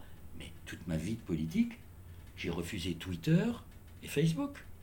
Et je voyais mes copains qui étaient euh, satisfaits lorsqu'ils avaient je sais pas combien de followers et de machin. Mais ça vous rend malade, ça, ça vous enferme. C'est pas ça là. C'est pas ça la politique. Et la politique, ce n'est pas non plus la séduction. Voyez comme je suis beau, voyez comme je suis belle, voyez comme je vous fais plaisir, voyez comme je communique bien. La politique, c'est l'art de la conviction. Donc pour convaincre, il faut du temps. Et donc on ne peut plus se permettre de croire, de dire que on va manifester en faisant un clic.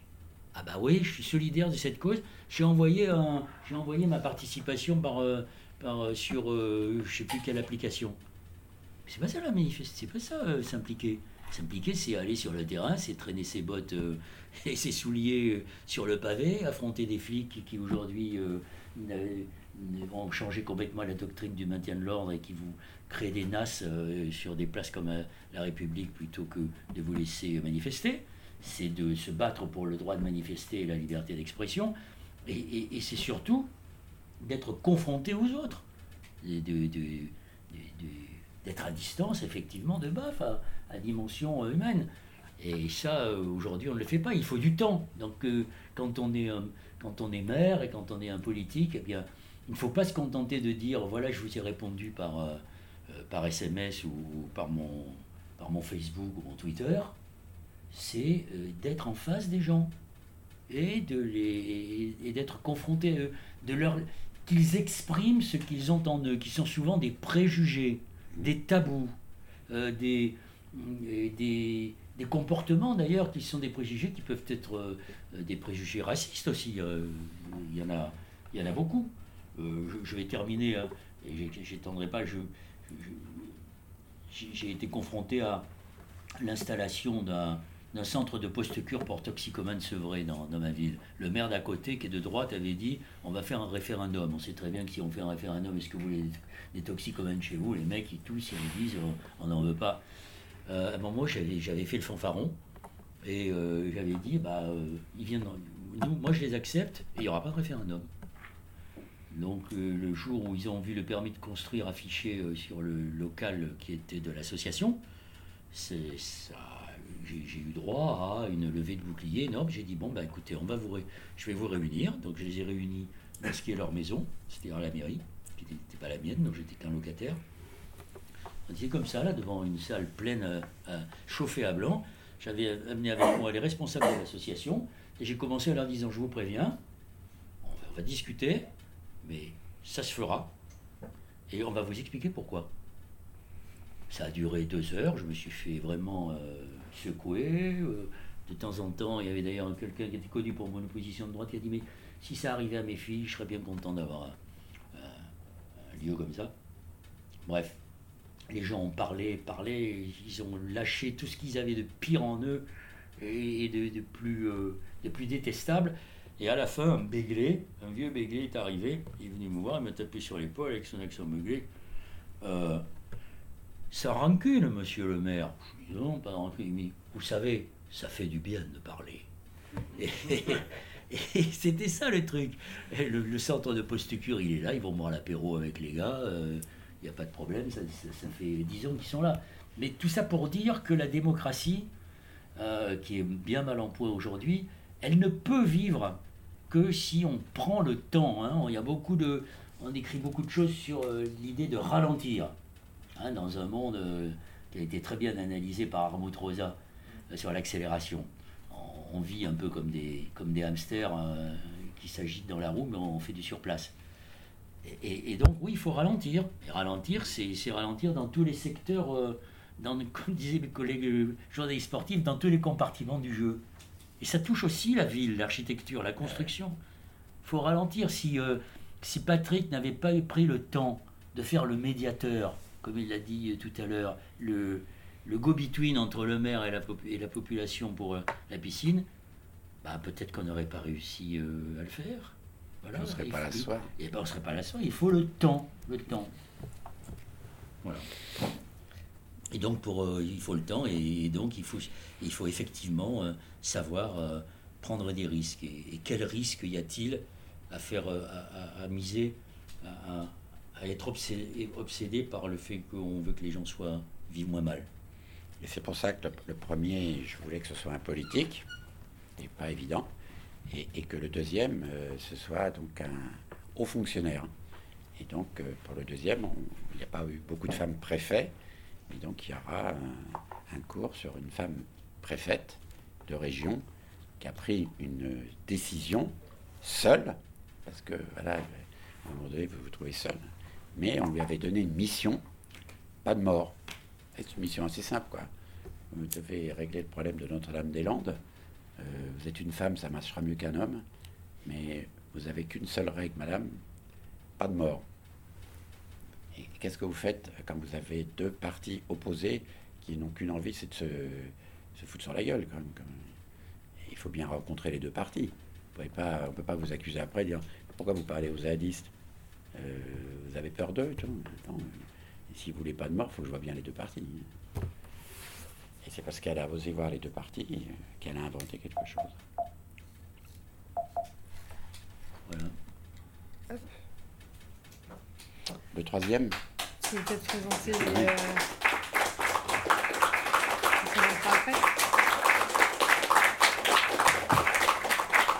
là, on a un temps réservé aux questions. On a une trentaine de minutes. Donc euh, s'il y a des questions euh, dans la salle ou, euh, ou en, à distance, n'hésitez pas. Moi, j'avais une petite question. Moi, j'avais une petite question sur, sur l'eau. Du coup, l'eau de la piscine, euh, qu'est-ce qui qu'est-ce qui s'est passé à la fin? Là, tu fais exprès, là Vas-y. Qu'est-ce qui s'est passé à la fin avec l'eau de la piscine Ah non, non, c'est. On, a fait ce qu'on a dit. C'est-à-dire que la première chose, c'était d'ailleurs de tous reconnaître qu'une piscine consomme énormément d'eau. Et de reconnaître aussi que l'eau des piscines que l'on jette on ne la jette pas dans la rue, on la jette euh, dans l'égout, et que cette eau surchlorée, elle va à la station d'épuration. Donc, par son surchloration, par sa surchloration, elle ralentit le processus vivant de la dépollution de l'eau qui va à la station d'épuration. Donc, elle consomme de l'eau, et comme elle est une eau désinfectée trop puissante, elle empêche la vie microbiotique euh, dans les stations d'épuration. Donc ça, il fallait déjà mettre ça en place. Ensuite, il fallait se dire pourquoi la France n'a pas la même réglementation que d'autres pays européens, puisque ce qu'on a fait à Bègle existe dans d'autres pays, où même des piscines privées ont le droit de faire ce que la piscine de Bègle a fait. Mais la réglementation d'une piscine publique euh, interdit la phytoremédiation. Donc il fallait par l'acte démontrer que peut-être une piscine publique peut euh, résoudre un problème expérimental. Donc, de montrer au service qu'on peut peut-être dépolluer l'eau par, par des plantes. Mais si on n'y arrive pas, parce que tout de suite c'était la question, et, si euh, Noël, ma mère, il a quelqu'un euh, qui attrape euh, une maladie à cause de ça, lui, il a pris le risque d'expérimenter quelque chose qui n'est pas normal. Il a fallu à ce moment-là qu'on invente ce système, mais qui est, pas pour dégager en touche, mais un peu, ce qu'il fallait, c'était poser toutes les questions. On a dit, alors, on ne va pas le mettre en place de manière doctrinaire en disant c'est comme ça et pas autrement, on va l'expérimenter en marchant. Donc, c'est mettre les services euh, dans l'habitude que l'eau est irrégulière. D'ailleurs, elle est irrégulière, l'eau, dans sa pollution, entre les jours où les enfants vont à la piscine et les jours où les enfants n'y vont pas. Vous voyez, quand, euh, ou les après-midi où les classes viennent, car ce n'est pas les matières fécales euh, que les enfants portent sur eux, c'est les matières fécales en général qu'ils amènent avec leurs chaussures. Donc là aussi, vous avez vu, il y a pied sec, pied mouillé, comment on peut être à pied sec et voir quelqu'un qui est mouillé. Donc c'est comme ça que j'ai joué. on peut être à pied sec dans le bar, voir quelqu'un qui est dans une piscine sèche, et au travers d'une autre paroi, voir quelqu'un qui est quand même mouillé, sans aller avec elle. Parce que, vous voyez, c'est tout un réseau. Alors, on a, on pourrait dire, posé la question, résolu euh, euh, expérimentalement comme quoi c'était possible, mais on n'a pas pour autant changé la réglementation française, car aurait dû dire après ça, mais à partir de maintenant, toutes les piscines publiques auront un système de phytoremédiation. Et quand elle disait, il faudra qu'on se compte, parce qu'il y a des expériences partout, vous voyez, c'est pas l'expérience au sens comme ça, c'est de montrer que tout acte devrait tout le temps être à la recherche d'un meilleur monde. Que ça marchait en fait l'expérimentation a marché. Oui. Ben, l'expérimentation a, déjà marché par le fait que, on va commencer par le début, euh, qu'une étudiante ait passé un doctorat sur ça et que ça a prouvé que ça marchait. Formidable. Vous vous rendez compte qu'elle, elle, elle, est, elle est euh, avec un doctorat où elle peut s'appuyer sur une recherche qu'elle a faite grâce à la piscine de Bègle. Pour moi, c'est déjà un. Hein. Et après que chez Noël, après Noël et moi, bah, Noël est resté après moi, mais moi je suis parti, mais on, on, avait même des problèmes avec la piscine et autres, mais tout le monde portait la piscine. Quand il dit c'était un équipement euh, très important, parce que tout le monde porte la piscine. tout le monde. Parce qu'il y avait aussi un truc qui était assez drôle, c'est que cette piscine qui était un bain-douche, elle, avait donc euh, des lessiveuses en bas, et à l'époque, les gens n'avaient pas de maillot. Donc la piscine prêtait des maillots. Et donc il y avait des maillots noirs et des maillots jaunes. Donc on donnait les maillots noirs, on les faisait rentrer en piscine. Une heure après, les noirs, vous sortez, ils donnaient le maillot, les jaunes arrivaient, mais les maillots restaient à la piscine et on les lavait. Et l'équipe de rugby, qui est donc au bout de la rue, et tout, quand elle revenait de jouer au rugby, par la fenêtre du soupirail où il y avait les gens qui nettoyaient, ils donnaient leurs vêtements. Même ce, vous voyez, ce partage qui fait qu'un autre équipement se sert de l'équipement d'un autre, d'avoir remis tout ça en, débat, je pense qu'on a, on, a, quand même abordé la mutualisation, euh, le mélange des genres, euh, euh, le fait que peut-être même qu'on ait tous le même maillot. Pourquoi à un moment donné à l'école on avait tous la même blouse? Peut-être qu'avoir tous le même maillot dans un bain. Donc moi j'ai même eu, comme j'ai retrouvé des maillots, Noël l'a su, et Noël, avec des jeunes qui étaient de passage à Bègle, il s'est mis en maillot, ils m'ont envoyé la photo. Donc j'ai la photo de Noël. J'ai gardé un maillot d'ailleurs. Ouais, en maillot. tout ça, c'est 1 plus 1 plus 1 plus 1 plus 1 plus 1, dont l'eau. Où l'eau est le prétexte de 1 plus 1 plus 1 plus 1 plus 1. C'est ça qu'il faut faire tout le temps. La drogue peut être 1 plus 1 plus 1 plus 1. L'enfance peut être 1 plus 1 plus 1 plus 1. La vieillesse, 1 plus 1 plus 1. C'est ça. Merci beaucoup. Je voulais vous remercier tous les deux. Patrick, vous disiez euh, une société où on s'ennuie. Pour ma part, je ne me suis pas du tout ennuyé. Euh, en fait, le, concept de délaisser est, très intéressant et sûrement pour moi qui viens de, l'histoire euh, stiglérienne que vous connaissez bien, hein, Patrick, puisque j'ai cheminé avec lui avant de créer l'Institut de recherche et d'innovation. Le, le délaisser, c'est aussi le défaut. Et Bernard disait toujours, c'est le défaut qu'il faut. Et ce défaut qu'il faut, euh, vous l'avez magnifiquement exprimé. je pense que, en plus, euh, c'est pas toujours le délaissé. Alors effectivement, il y a le délaissé d'autoroute, il y a le délaissé euh, tel que vous l'avez, le délaissé social, tel que vous l'avez bien mis en parallèle. Mais en fait, c'est souvent un délaissé juridique aussi. pour ma part, j'aimerais aussi le penser comme un délaissé technique. Hein, ce serait intéressant de, voir d'ailleurs que, peut-être pas chez Stigler, mais chez Simondon, en tout cas, il y a toujours quelque part ce défaut, défaut d'individuation chez, chez Simon et qui finalement va constituer euh, presque le moteur de ce que Morisot appelle la rencontre. Hein. C'est-à-dire justement, pour qu'il y ait individuation, il faut qu'il y ait cette espèce de défaut, euh, euh, cette, cette oui, ce désir, on pourrait dire aussi hein, dans les termes ce, désir qui va faire qu'il va y avoir une rencontre entre un potentiel, en fait, et un milieu, Et ce, délaissé technique serait intéressant à mettre en parallèle avec le délaissé juridique, qui est souvent, hein, très souvent au cœur des, projets que vous avez menés, Patrick. Ou même peut-être, si on fait un parallèle avec Noël mère, délaissé politique. Et ça, c'est aussi très intéressant de penser la politique euh, de cette manière. C'est-à-dire, est-ce que la politique, c'est pas aussi euh, se réfléchir à ce qui quels sont les. Alors, c'est pas juste se préoccuper des problèmes, ça effectivement c'est intéressant de, partir des, problèmes, mais c'est aussi de, voir qu'est-ce qui dans le, système d'une collectivité, dans une localité, euh, fait défaut, mais euh, fait défaut pas de manière négative. C'est peut-être aussi une, dynamique euh, qui est nécessaire. En tout cas, c'est une dynamique qui va provoquer une action. peut-être pour, trouver une solution, mais qui en va en tout cas être un moteur d'innovation. Alors j'ai beaucoup aimé euh, justement pour illustrer un peu et faire des parallèles avec euh, l'expérimentation que nous menons en Seine-Saint-Denis, l'habitat en terre, c'est pour les pauvres. Euh, c'est une expression que j'entends très souvent en Seine-Saint-Denis. Et alors je vais vous la donner, parce que j'ai exactement eu cette réflexion dans le groupe que nous menons à la PMI Pierre Sémar à Saint-Denis. Nous travaillons avec des, avec des mamans, hein, des, mères de famille sur la surexposition aux écrans. C'est un peu notre, notre ADN à l'IRI, on travaille beaucoup sur les questions numériques.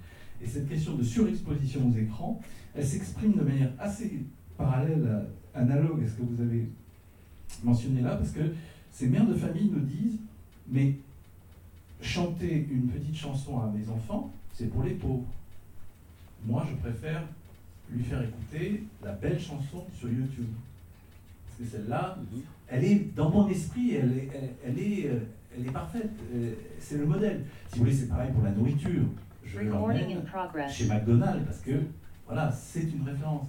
Et donc on est dans ces, dans, ces contextes-là, euh, et c'était très bien, je pense, de, de, rappeler par cet exemple les, les difficultés auxquelles on, est confronté quand on aborde les, projets que vous avez, vous avez menés. Alors j'ai juste une question, c'est sur l'habitat participatif. Alors nous, on a appelé habitat contributif, puisqu'on a mené une expérience avec le, le, le bailleur social euh, Pas-de-Calais Habitat. Je crois qu'on s'était raconté cette histoire avec Patrick déjà dans une conférence précédente.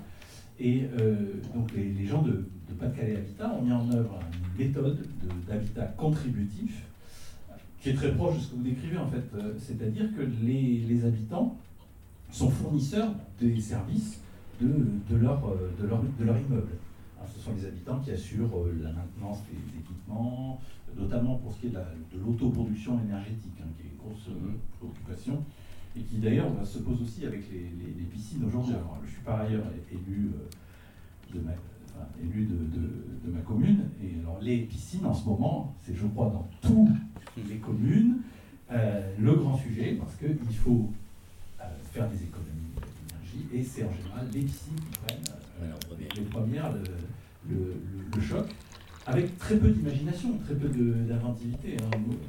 Dans ma copine, il y a une vieille piscine qui n'est pas, aussi belle que la vôtre, mais qui, va probablement être fermée au moins une partie de l'année. Hein. Les fameux mois d'hiver ou les vacances scolaires d'hiver, c'est vraiment le, voilà, le créneau qui est, ciblé pour absolument les fermer. Donc, je, voulais vous questionner un peu sur, sur comment est-ce qu'on peut inventer avec les habitants ces, ces processus qui peut-être ferait que les piscines euh, seraient prises en main euh, par les habitants. Alors là, on voit déjà des formes de prise en main, hein, de prise de forme même, pour dire avec, Patrick. Est-ce qu'on peut aller plus loin hein, C'est-à-dire dans la gestion, dans, le, dans, la, la, dans la, production des, services associés à, cette, à, ce type d'équipement? Est-ce que vous l'avez peut-être expérimenté dans votre, commune?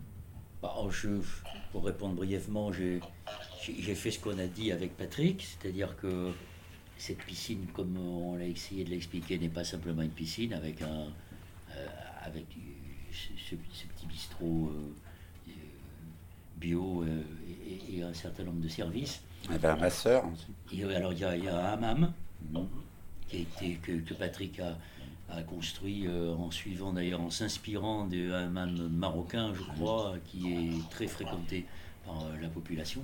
Il y a aussi, euh, s'est installée une, une, esthéticienne, une masseuse, pardon. Mais ce que j'ai fait, moi, c'est un peu autre chose. C'est-à-dire que comme une piscine, c'est très coûteux, comme vous le savez, euh, pendant l'été, ce qui n'a pas été le cas cet été, parce que c'était, je pense, impossible pour mon successeur de fermer la piscine, vu la chaleur qu'il faisait dans le sud-ouest. Mais ce que j'ai fait, c'est que en je, vais essayer de faire court. Quand on a construit la rocade à Bordeaux, on a, pour construire la rocade, on a extrait des graves. Donc il y avait euh, à, Bègle un, très grand terrain sur lequel il y avait des vaches, euh, sur lequel on a pris des graves. Ce qui fait qu'en prenant les graves, il y a de l'eau qui est arrivée. Et donc c'est devenu un lac qui a pendant longtemps été complètement euh, ignoré des et moi j'étais partisan de ce que j'appelle le revenu en nature.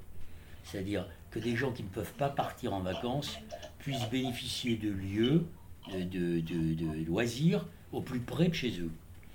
Et donc, pendant longtemps, ce lac a été abandonné parce qu'il y avait un quartier qui était euh, mal famé, ça ne veut rien dire, mais disons qu'il faisait peur aux gens, donc ils n'allaient pas, euh, Et le jour où on a détruit la tour et on a réhabilité le, le, quartier, le lac devenait plus attractif. Donc j'ai commencé de la manière suivante, en y installant une halte nautique pour que les petits béglés apprennent à faire du, de la voile et du bateau pour après éventuellement aller sur la Garonne euh, toute proche. Et puis j'ai dit, j'ai fait étudier l'eau, parce qu'il y a une nappe dessous qui est de, de très bonne qualité. L'eau était très bonne avec mon élu euh, biologiste. Et donc j'ai dit, on va faire une plage. On va l'appeler Bègle Plage. Donc on a fait venir du, sable, euh, deux ou trois palmiers.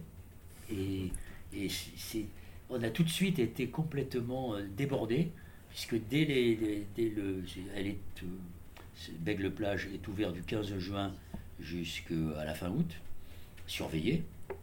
Et on a été très vite débordé parce qu'on a vu descendre du bus, c'était ma plus grande satisfaction, les habitants de Senon, de Lormont, qui sont des banlieues euh, plutôt euh, non plus ouvrières, mais disons, des banlieues d'habitat social. Et c'était génial de voir les gens descendre, les familles, descendre du bus avec la bouée, euh, le, sac, le, le sac avec de charbon de bois pour faire des barbecues. Euh, ça plaît peut-être pas à Sandrine Rousseau, mais ils faisaient des barbecues. Et, euh, de les voir passer la journée là, euh, plutôt que de rester enfermés euh, chez eux. Ce qui fait que la piscine, on l'a fermée l'été pour pouvoir euh, ouvrir un autre espace à des, à- aux Béglés et aux autres. Euh, maintenant, je pense qu'en effet, on peut trouver, euh, comme vous le dites, d'autres euh, euh, d'autres services euh, à, partager avec les, avec les usagers. Euh, on n'est pas allé aussi loin que vous pour l'habitat participatif. On a, on a pris une association qui nous a conseillé, qui a conseillé les familles. Ils étaient 15 au départ, ils sont restés 12. Alors, bon, on a fait ce qui est maintenant devenu traditionnel. Il n'y a plus de chambres d'amis dans les appart dans les maisons, dans les appartements. La lingerie est commune, les vélos sont communs, le jardin est commun. Tout ça est maintenant devenu d'une grande banalité. Et on l'a fait avec le bailleur social de la métropole. On a une question à distance de euh, Christian Hérichet. Peut-être que si vous souhaitez reprendre, euh, enfin la dire à l'oral, euh, n'hésitez pas à prendre la parole. Mais sinon, c'est y aura-t-il une solution pour le changement des tours dans les grandes villes Donc c'est peut-être sur les transformations des, des tours. Moi, je sais pas. je- je- je- Il y a plein d'expériences qui sont faites. La dernière a été conduite, mais Patrick en parlera mieux que moi, au Grand Parc à Bordeaux avec le, le tandem Hutin et Lacaton Vassal, qui ont réussi à faire de cette très grande cité, avec l'existant, à, à- à élargir, enfin, comment dire, élargir la capacité d'habiter. Augmenter les surfaces. Augmenter les surfaces, oui. Euh, en facilitant évidemment et en améliorant l'isolation. Donc c'est une vraie, une vraie réussite. On n'est pas obligé de détruire les tours, sauf si elles sont construites, si elles sont mal construites. Mais euh, aujourd'hui, c'est ce que dit, c'est ce qu'on s'est attaché à dire pendant deux heures. Non, mais je pense que pour, pour répondre à cette question, euh, il faudrait en effet, à partir de maintenant, euh, arrêter de démolir, ne le faire que vraiment par grande nécessité, et ne jamais construire quelque chose qui, pourrait, qui ne pourrait pas être reversible. Voilà. Et on pourrait donc donner comme règle que tout permis de construire ne sera accordé que si le projet explique comment on démonte ce qui est construit, comment on réemploie ce qui est construit, voir comment on pourrait réutiliser cet immeuble dans le futur dans une autre affectation que celle du permis de construire. Ça, ça devrait être la règle première. Moi, j'ai travaillé sur euh, cette règle qui est maintenant appliquée à Genève. Donc voilà, c'est dommage que ce soit là, mais hum, c'est une disposition très simple. Il n'y a pas un permis de démolir, un permis de construire. Il y a un permis euh, d'habiter qui fait que euh, on, on a quelque chose, euh, euh, on l'emmène dans le temps et, on, le projette d'ailleurs pour un temps futur possible. Vous on ne devrait jamais donner un permis de construire euh, pour une tour dont les fenêtres ne s'ouvrent pas. C'est la première règle. Parce que si les tours n'ont pas de fenêtres qui ouvrent, et si pour en faire des logements, il faut démonter toutes les fenêtres et éventuellement payer des charges d'une tour qui est des charges possibles pour une entreprise et impossibles pour une habitation, euh, c'est criminel. Voilà. Et le fait qu'on construise encore des tours à la défense pour Paris, des tours à Bercy, et ainsi de suite, on, s'est battu contre, dans certaines on a gagné, mais c'est pas encore dans les mentalités. Et, et, pour que vous puissiez le répandre dans vos, dans vos conversations, pour construire un mètre carré de surface, hein, il faut consommer un mètre cube de matière qu'on jette. Parce que un mètre carré, c'est plat. Hein. Donc il y a bien 99% du cube qui est jeté. Donc c'est le secteur le plus consommateur de matière. Et donc derrière la matière que l'on consomme, il faut se poser la question de qui a fait cette matière. Ben oui. Donc ça pose des questions philosophiques très ben importantes. Là.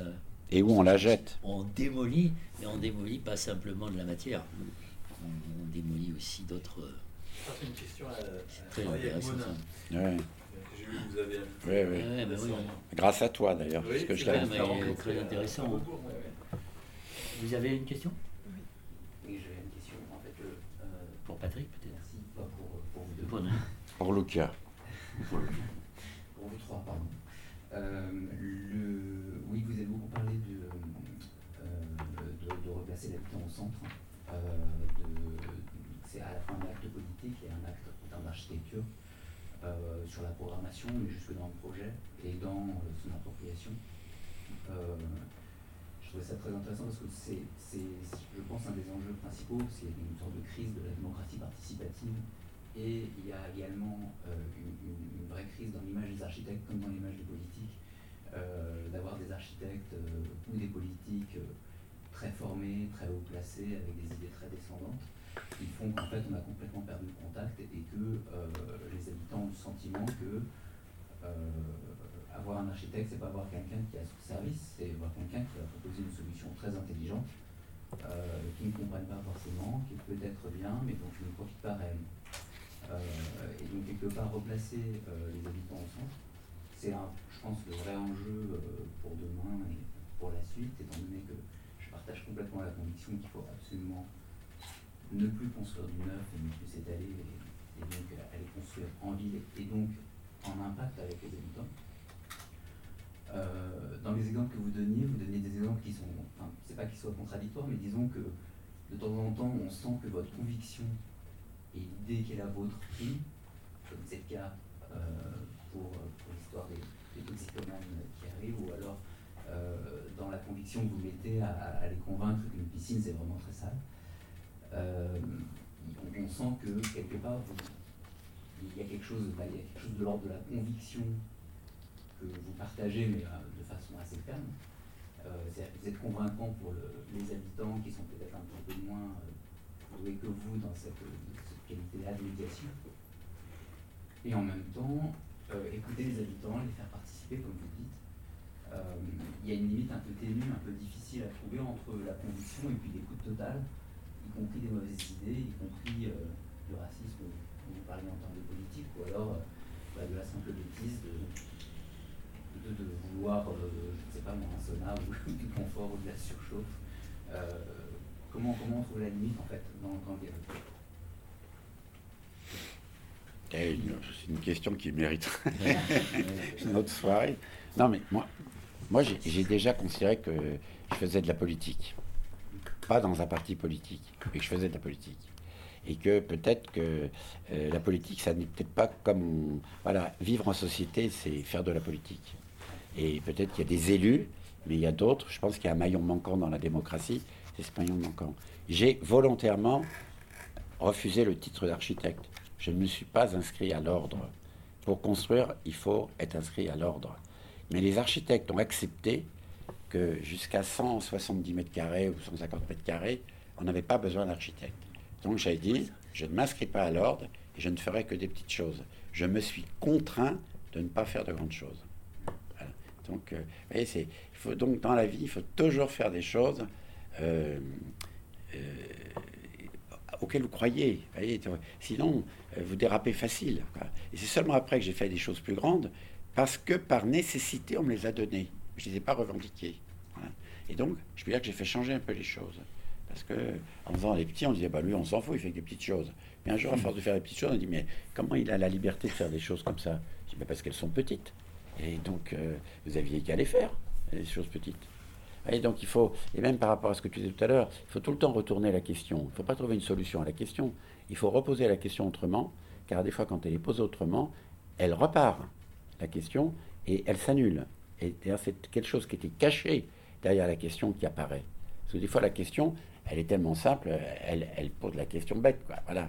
Puis après, vous débattez ça, puis après, apparaît quelque chose derrière. Ah ben non, c'est pas me baigner que je veux, c'est voir le voisin à poil. Ah bon, alors, alors donc coucou, euh, est-ce que vous voulez qu'on fasse des hammams ou des piscines? Alors vous commencez à, perturber comme ça, et après vous dites, en fait, compte, on a besoin de rien. On a besoin de, se mettre de, en milieu de bain au bord de la Garonne. Mais pourquoi on ne se met pas en milieu de bain au bord de la Garonne? Bah, Parce qu'on nous a dit que c'était pollué ou parce que c'est comme ça. Bah, on va faire un essai. Il faut donc tout le temps reposer la question. Et en reposant la question, vous déplacez le sujet qui était fait pour que le règlement vous empêche de faire. Ah, le règlement, il est là pour empêcher de faire. Ah oui, bah, puisque le règlement empêche de faire, moi, j'attaque pas le règlement, je contourne. Et en reposant la question autrement, c'est pas le même règlement. D'un seul coup, c'est plus euh, euh, l'hygiène, c'est l'esthétique, c'est l'histoire, c'est la santé, c'est le machin. Ah, le mec est perdu. Il dit, attendez, vous faites de l'architecture ou vous faites euh, de la santé? Je sais pas moi. Je construis quelque chose dans l'intérêt général. Peux ça comme vous voulez. C'est ça. C'est pour ça qu'on va pas pouvoir en parler maintenant, mais c'est cette agilité, cette habileté et non pas par mépris, pour dire espèce de con, tu vas voir, je vais te répondre, tu, vas rester c'est au contraire de dire arrête, arrête, on ne vit qu'une fois, on va essayer d'avancer ensemble quand même, arrête, euh, arrête de bloquer, quoi. On, y va, là, on y va. Et donc, moi, souvent, je dis, allez, on y va. Alors, on dit, mais on y va quoi? Ben, On y va, on verra bien demain, on y va. Voyez, mettons, il vient de me le rappeler, Alexandre Monin, c'est le troisième. Moi, je viens pour faire un hommage à Bernard Stiegler. J'accepte leur invitation. Je suis à côté de quelqu'un, je vois qu'il prend des notes. Il me dit, tiens, il prend des notes, pas comme tout le monde. Euh, il prend des notes. Donc, euh, je dis, mais il a l'air intelligent, là, celui qui est à côté de moi. Et après, le, truc, je dis, donne-moi ton téléphone. On est devenus amis. Et il fait la troisième conférence ici. Comme ça, est relié. Il y a Sophie et Ricard qui est à, distance, qui souhaitent euh, intervenir de, la preuve par 7. Sophie, tu souhaites par... On ne t'entend pas. Vas-y, Sophie. C'est bon.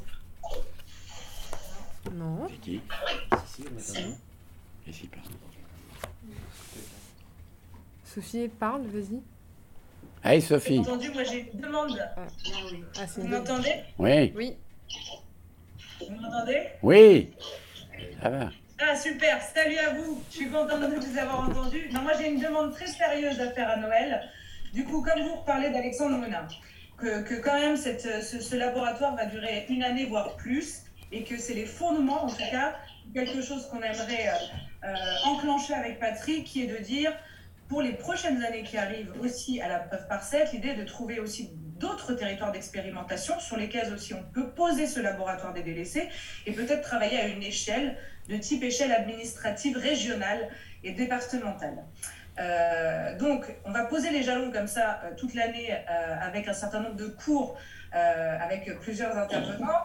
Comme effectivement, il y a Nicole qui va arriver, Alexandre Monin sur la question de la redirection économique. Vous êtes quand même un petit peu, en vous entendant, une rouge. en plus, nous tient politique, donc pour nous, ça nous paraît aussi extrêmement important d'avoir votre parole à nos côtés. Donc ma demande, elle est simple, et on a déjà parlé avec avec d'autres, c'est est-ce que vous accepteriez d'être aussi parrain, euh, quelque part, de ce laboratoire, de suivre euh, vraiment au long cours euh, les séances, parce que qu'on soit bien d'accord, c'est pas juste des cours théoriques. L'idée est vraiment à chaque fois de mettre en lien ces séances avec des cas pratiques, des expérimentations qui ont lieu sur le territoire national et donc de tirer des leçons euh, de, euh, effectivement de ces fameux passages à l'échelle qu'on aimerait faire euh, tirer de ces expérimentations. Donc de vous avoir à nos côtés et de construire la suite aux côtés des différentes écoles de pensée qu'on réunit. Donc il y a eu Cynthia Fleury, mais il y a aussi, voilà, on a eu la chance d'entendre Vincent Pouilly de Léry. Donc Bernard Stiegler nous accompagne depuis très longtemps. Euh, sur la question de la redirection écologique, Alexandre Monin, on sait qu'il vient aussi de ces écoles de pensée entre Latour, Stigler, aujourd'hui avec nous. Donc on voit bien que là, on a l'occasion ensemble euh, de se réunir et en plus de proposer plus largement euh, que ces séminaires de cours, de construire on va dire, sur les trois prochaines années, ben, ce, que, ce que Cynthia appelle un hotspot de vulnérabilité sur lesquels elle travaille dans le monde, de peut-être se dire qu'en France, on en trouve un. Euh, on trouve cet hotspot de vulnérabilité sur lesquels on pose les bases aussi euh, de ce que pourraient être nos futurs cours en se disant on a eu des expériences passées sur lesquelles on est en capacité de tirer des leçons, il y en a d'autres à venir, il y en a qui sont en cours. Est-ce qu'on pourrait ensemble se réunir à cet endroit-là et peut-être on discuter aussi des échelles politiques qui sont en, capacité de prendre des risques et de mener ces expérimentations. Est-ce qu'il y a-t-il un entre-deux entre la collectivité, la municipalité et l'État, le national, etc., etc. Donc voilà, la demande, elle est, euh, seriez-vous OK pour nous suivre et nous accompagner tout le long de cette année, euh, revenir effectivement pendant ces cours, mais surtout euh, travailler avec nous aussi à, l'écriture de, de, ce projet futur Alors merci Sophie de l'honneur qui m'est fait. Vous avez eu raison de dire que je ne suis plus un responsable politique, donc j'accepte d'être parrain, parce qu'un parrain en politique, c'est pas très bien vu. Et, je suis très content de pouvoir participer et continuer ce que nous avons commencé euh, avec Patrick euh, ici, parce qu'en effet, je n'ai pas envie de finir comme un vieux con, donc je pense que je serai plus sachant en sortant de ces réunions que je ne le serai en entrant. Et donc, ce sont des sujets qui m'intéressent beaucoup. Et je suis effectivement, euh, je pense, pour euh, conclure, que les écologistes ne sont pas assez attentifs à cette euh, réflexion et qu'ils devraient contribuer de manière beaucoup plus décisive à cette, nouvelle, à cette pensée qui est en train de se construire et qui est peut-être l'une des pistes pour nous sortir du chaos prévisible. Merci beaucoup, Sophie. J'accepte. Merci à vous. Merci beaucoup moi, je suis déjà ton papy, donc c'est bon.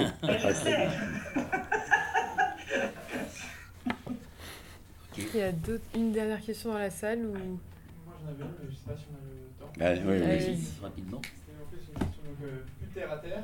C'était est-ce que le simple fait d'avoir mis en œuvre euh, cette expérimentation et peut-être euh, plus encore qu'elle serait estampillée Patrick Bouchin, ça a permis des retombées en termes de marketing territorial pour la commune? Ah oui, oui, bien sûr, d'abord parce que le, ce qu'a réalisé Patrick est présent dans de, nombreuses revues, a, fait l'objet de beaucoup de commentaires, euh, des commentaires d'ailleurs euh, très positifs. Et moi j'estime que les, bains, puisqu'on l'appelle comme ça aujourd'hui, euh, la participation de Patrick a, été en termes d'image pour la ville très important, oui. Bien sûr, c'est un moteur, oui. Je, je, je, parlais tout à l'heure du musée de la création franche que nous avons créé. Je m'attache à essayer d'expliquer. Je me suis essayé, j'ai essayé d'expliquer au Béglé pendant longtemps que la culture, car ça c'est aussi euh, une expression culturelle, c'est un, c'est un moteur, un moteur.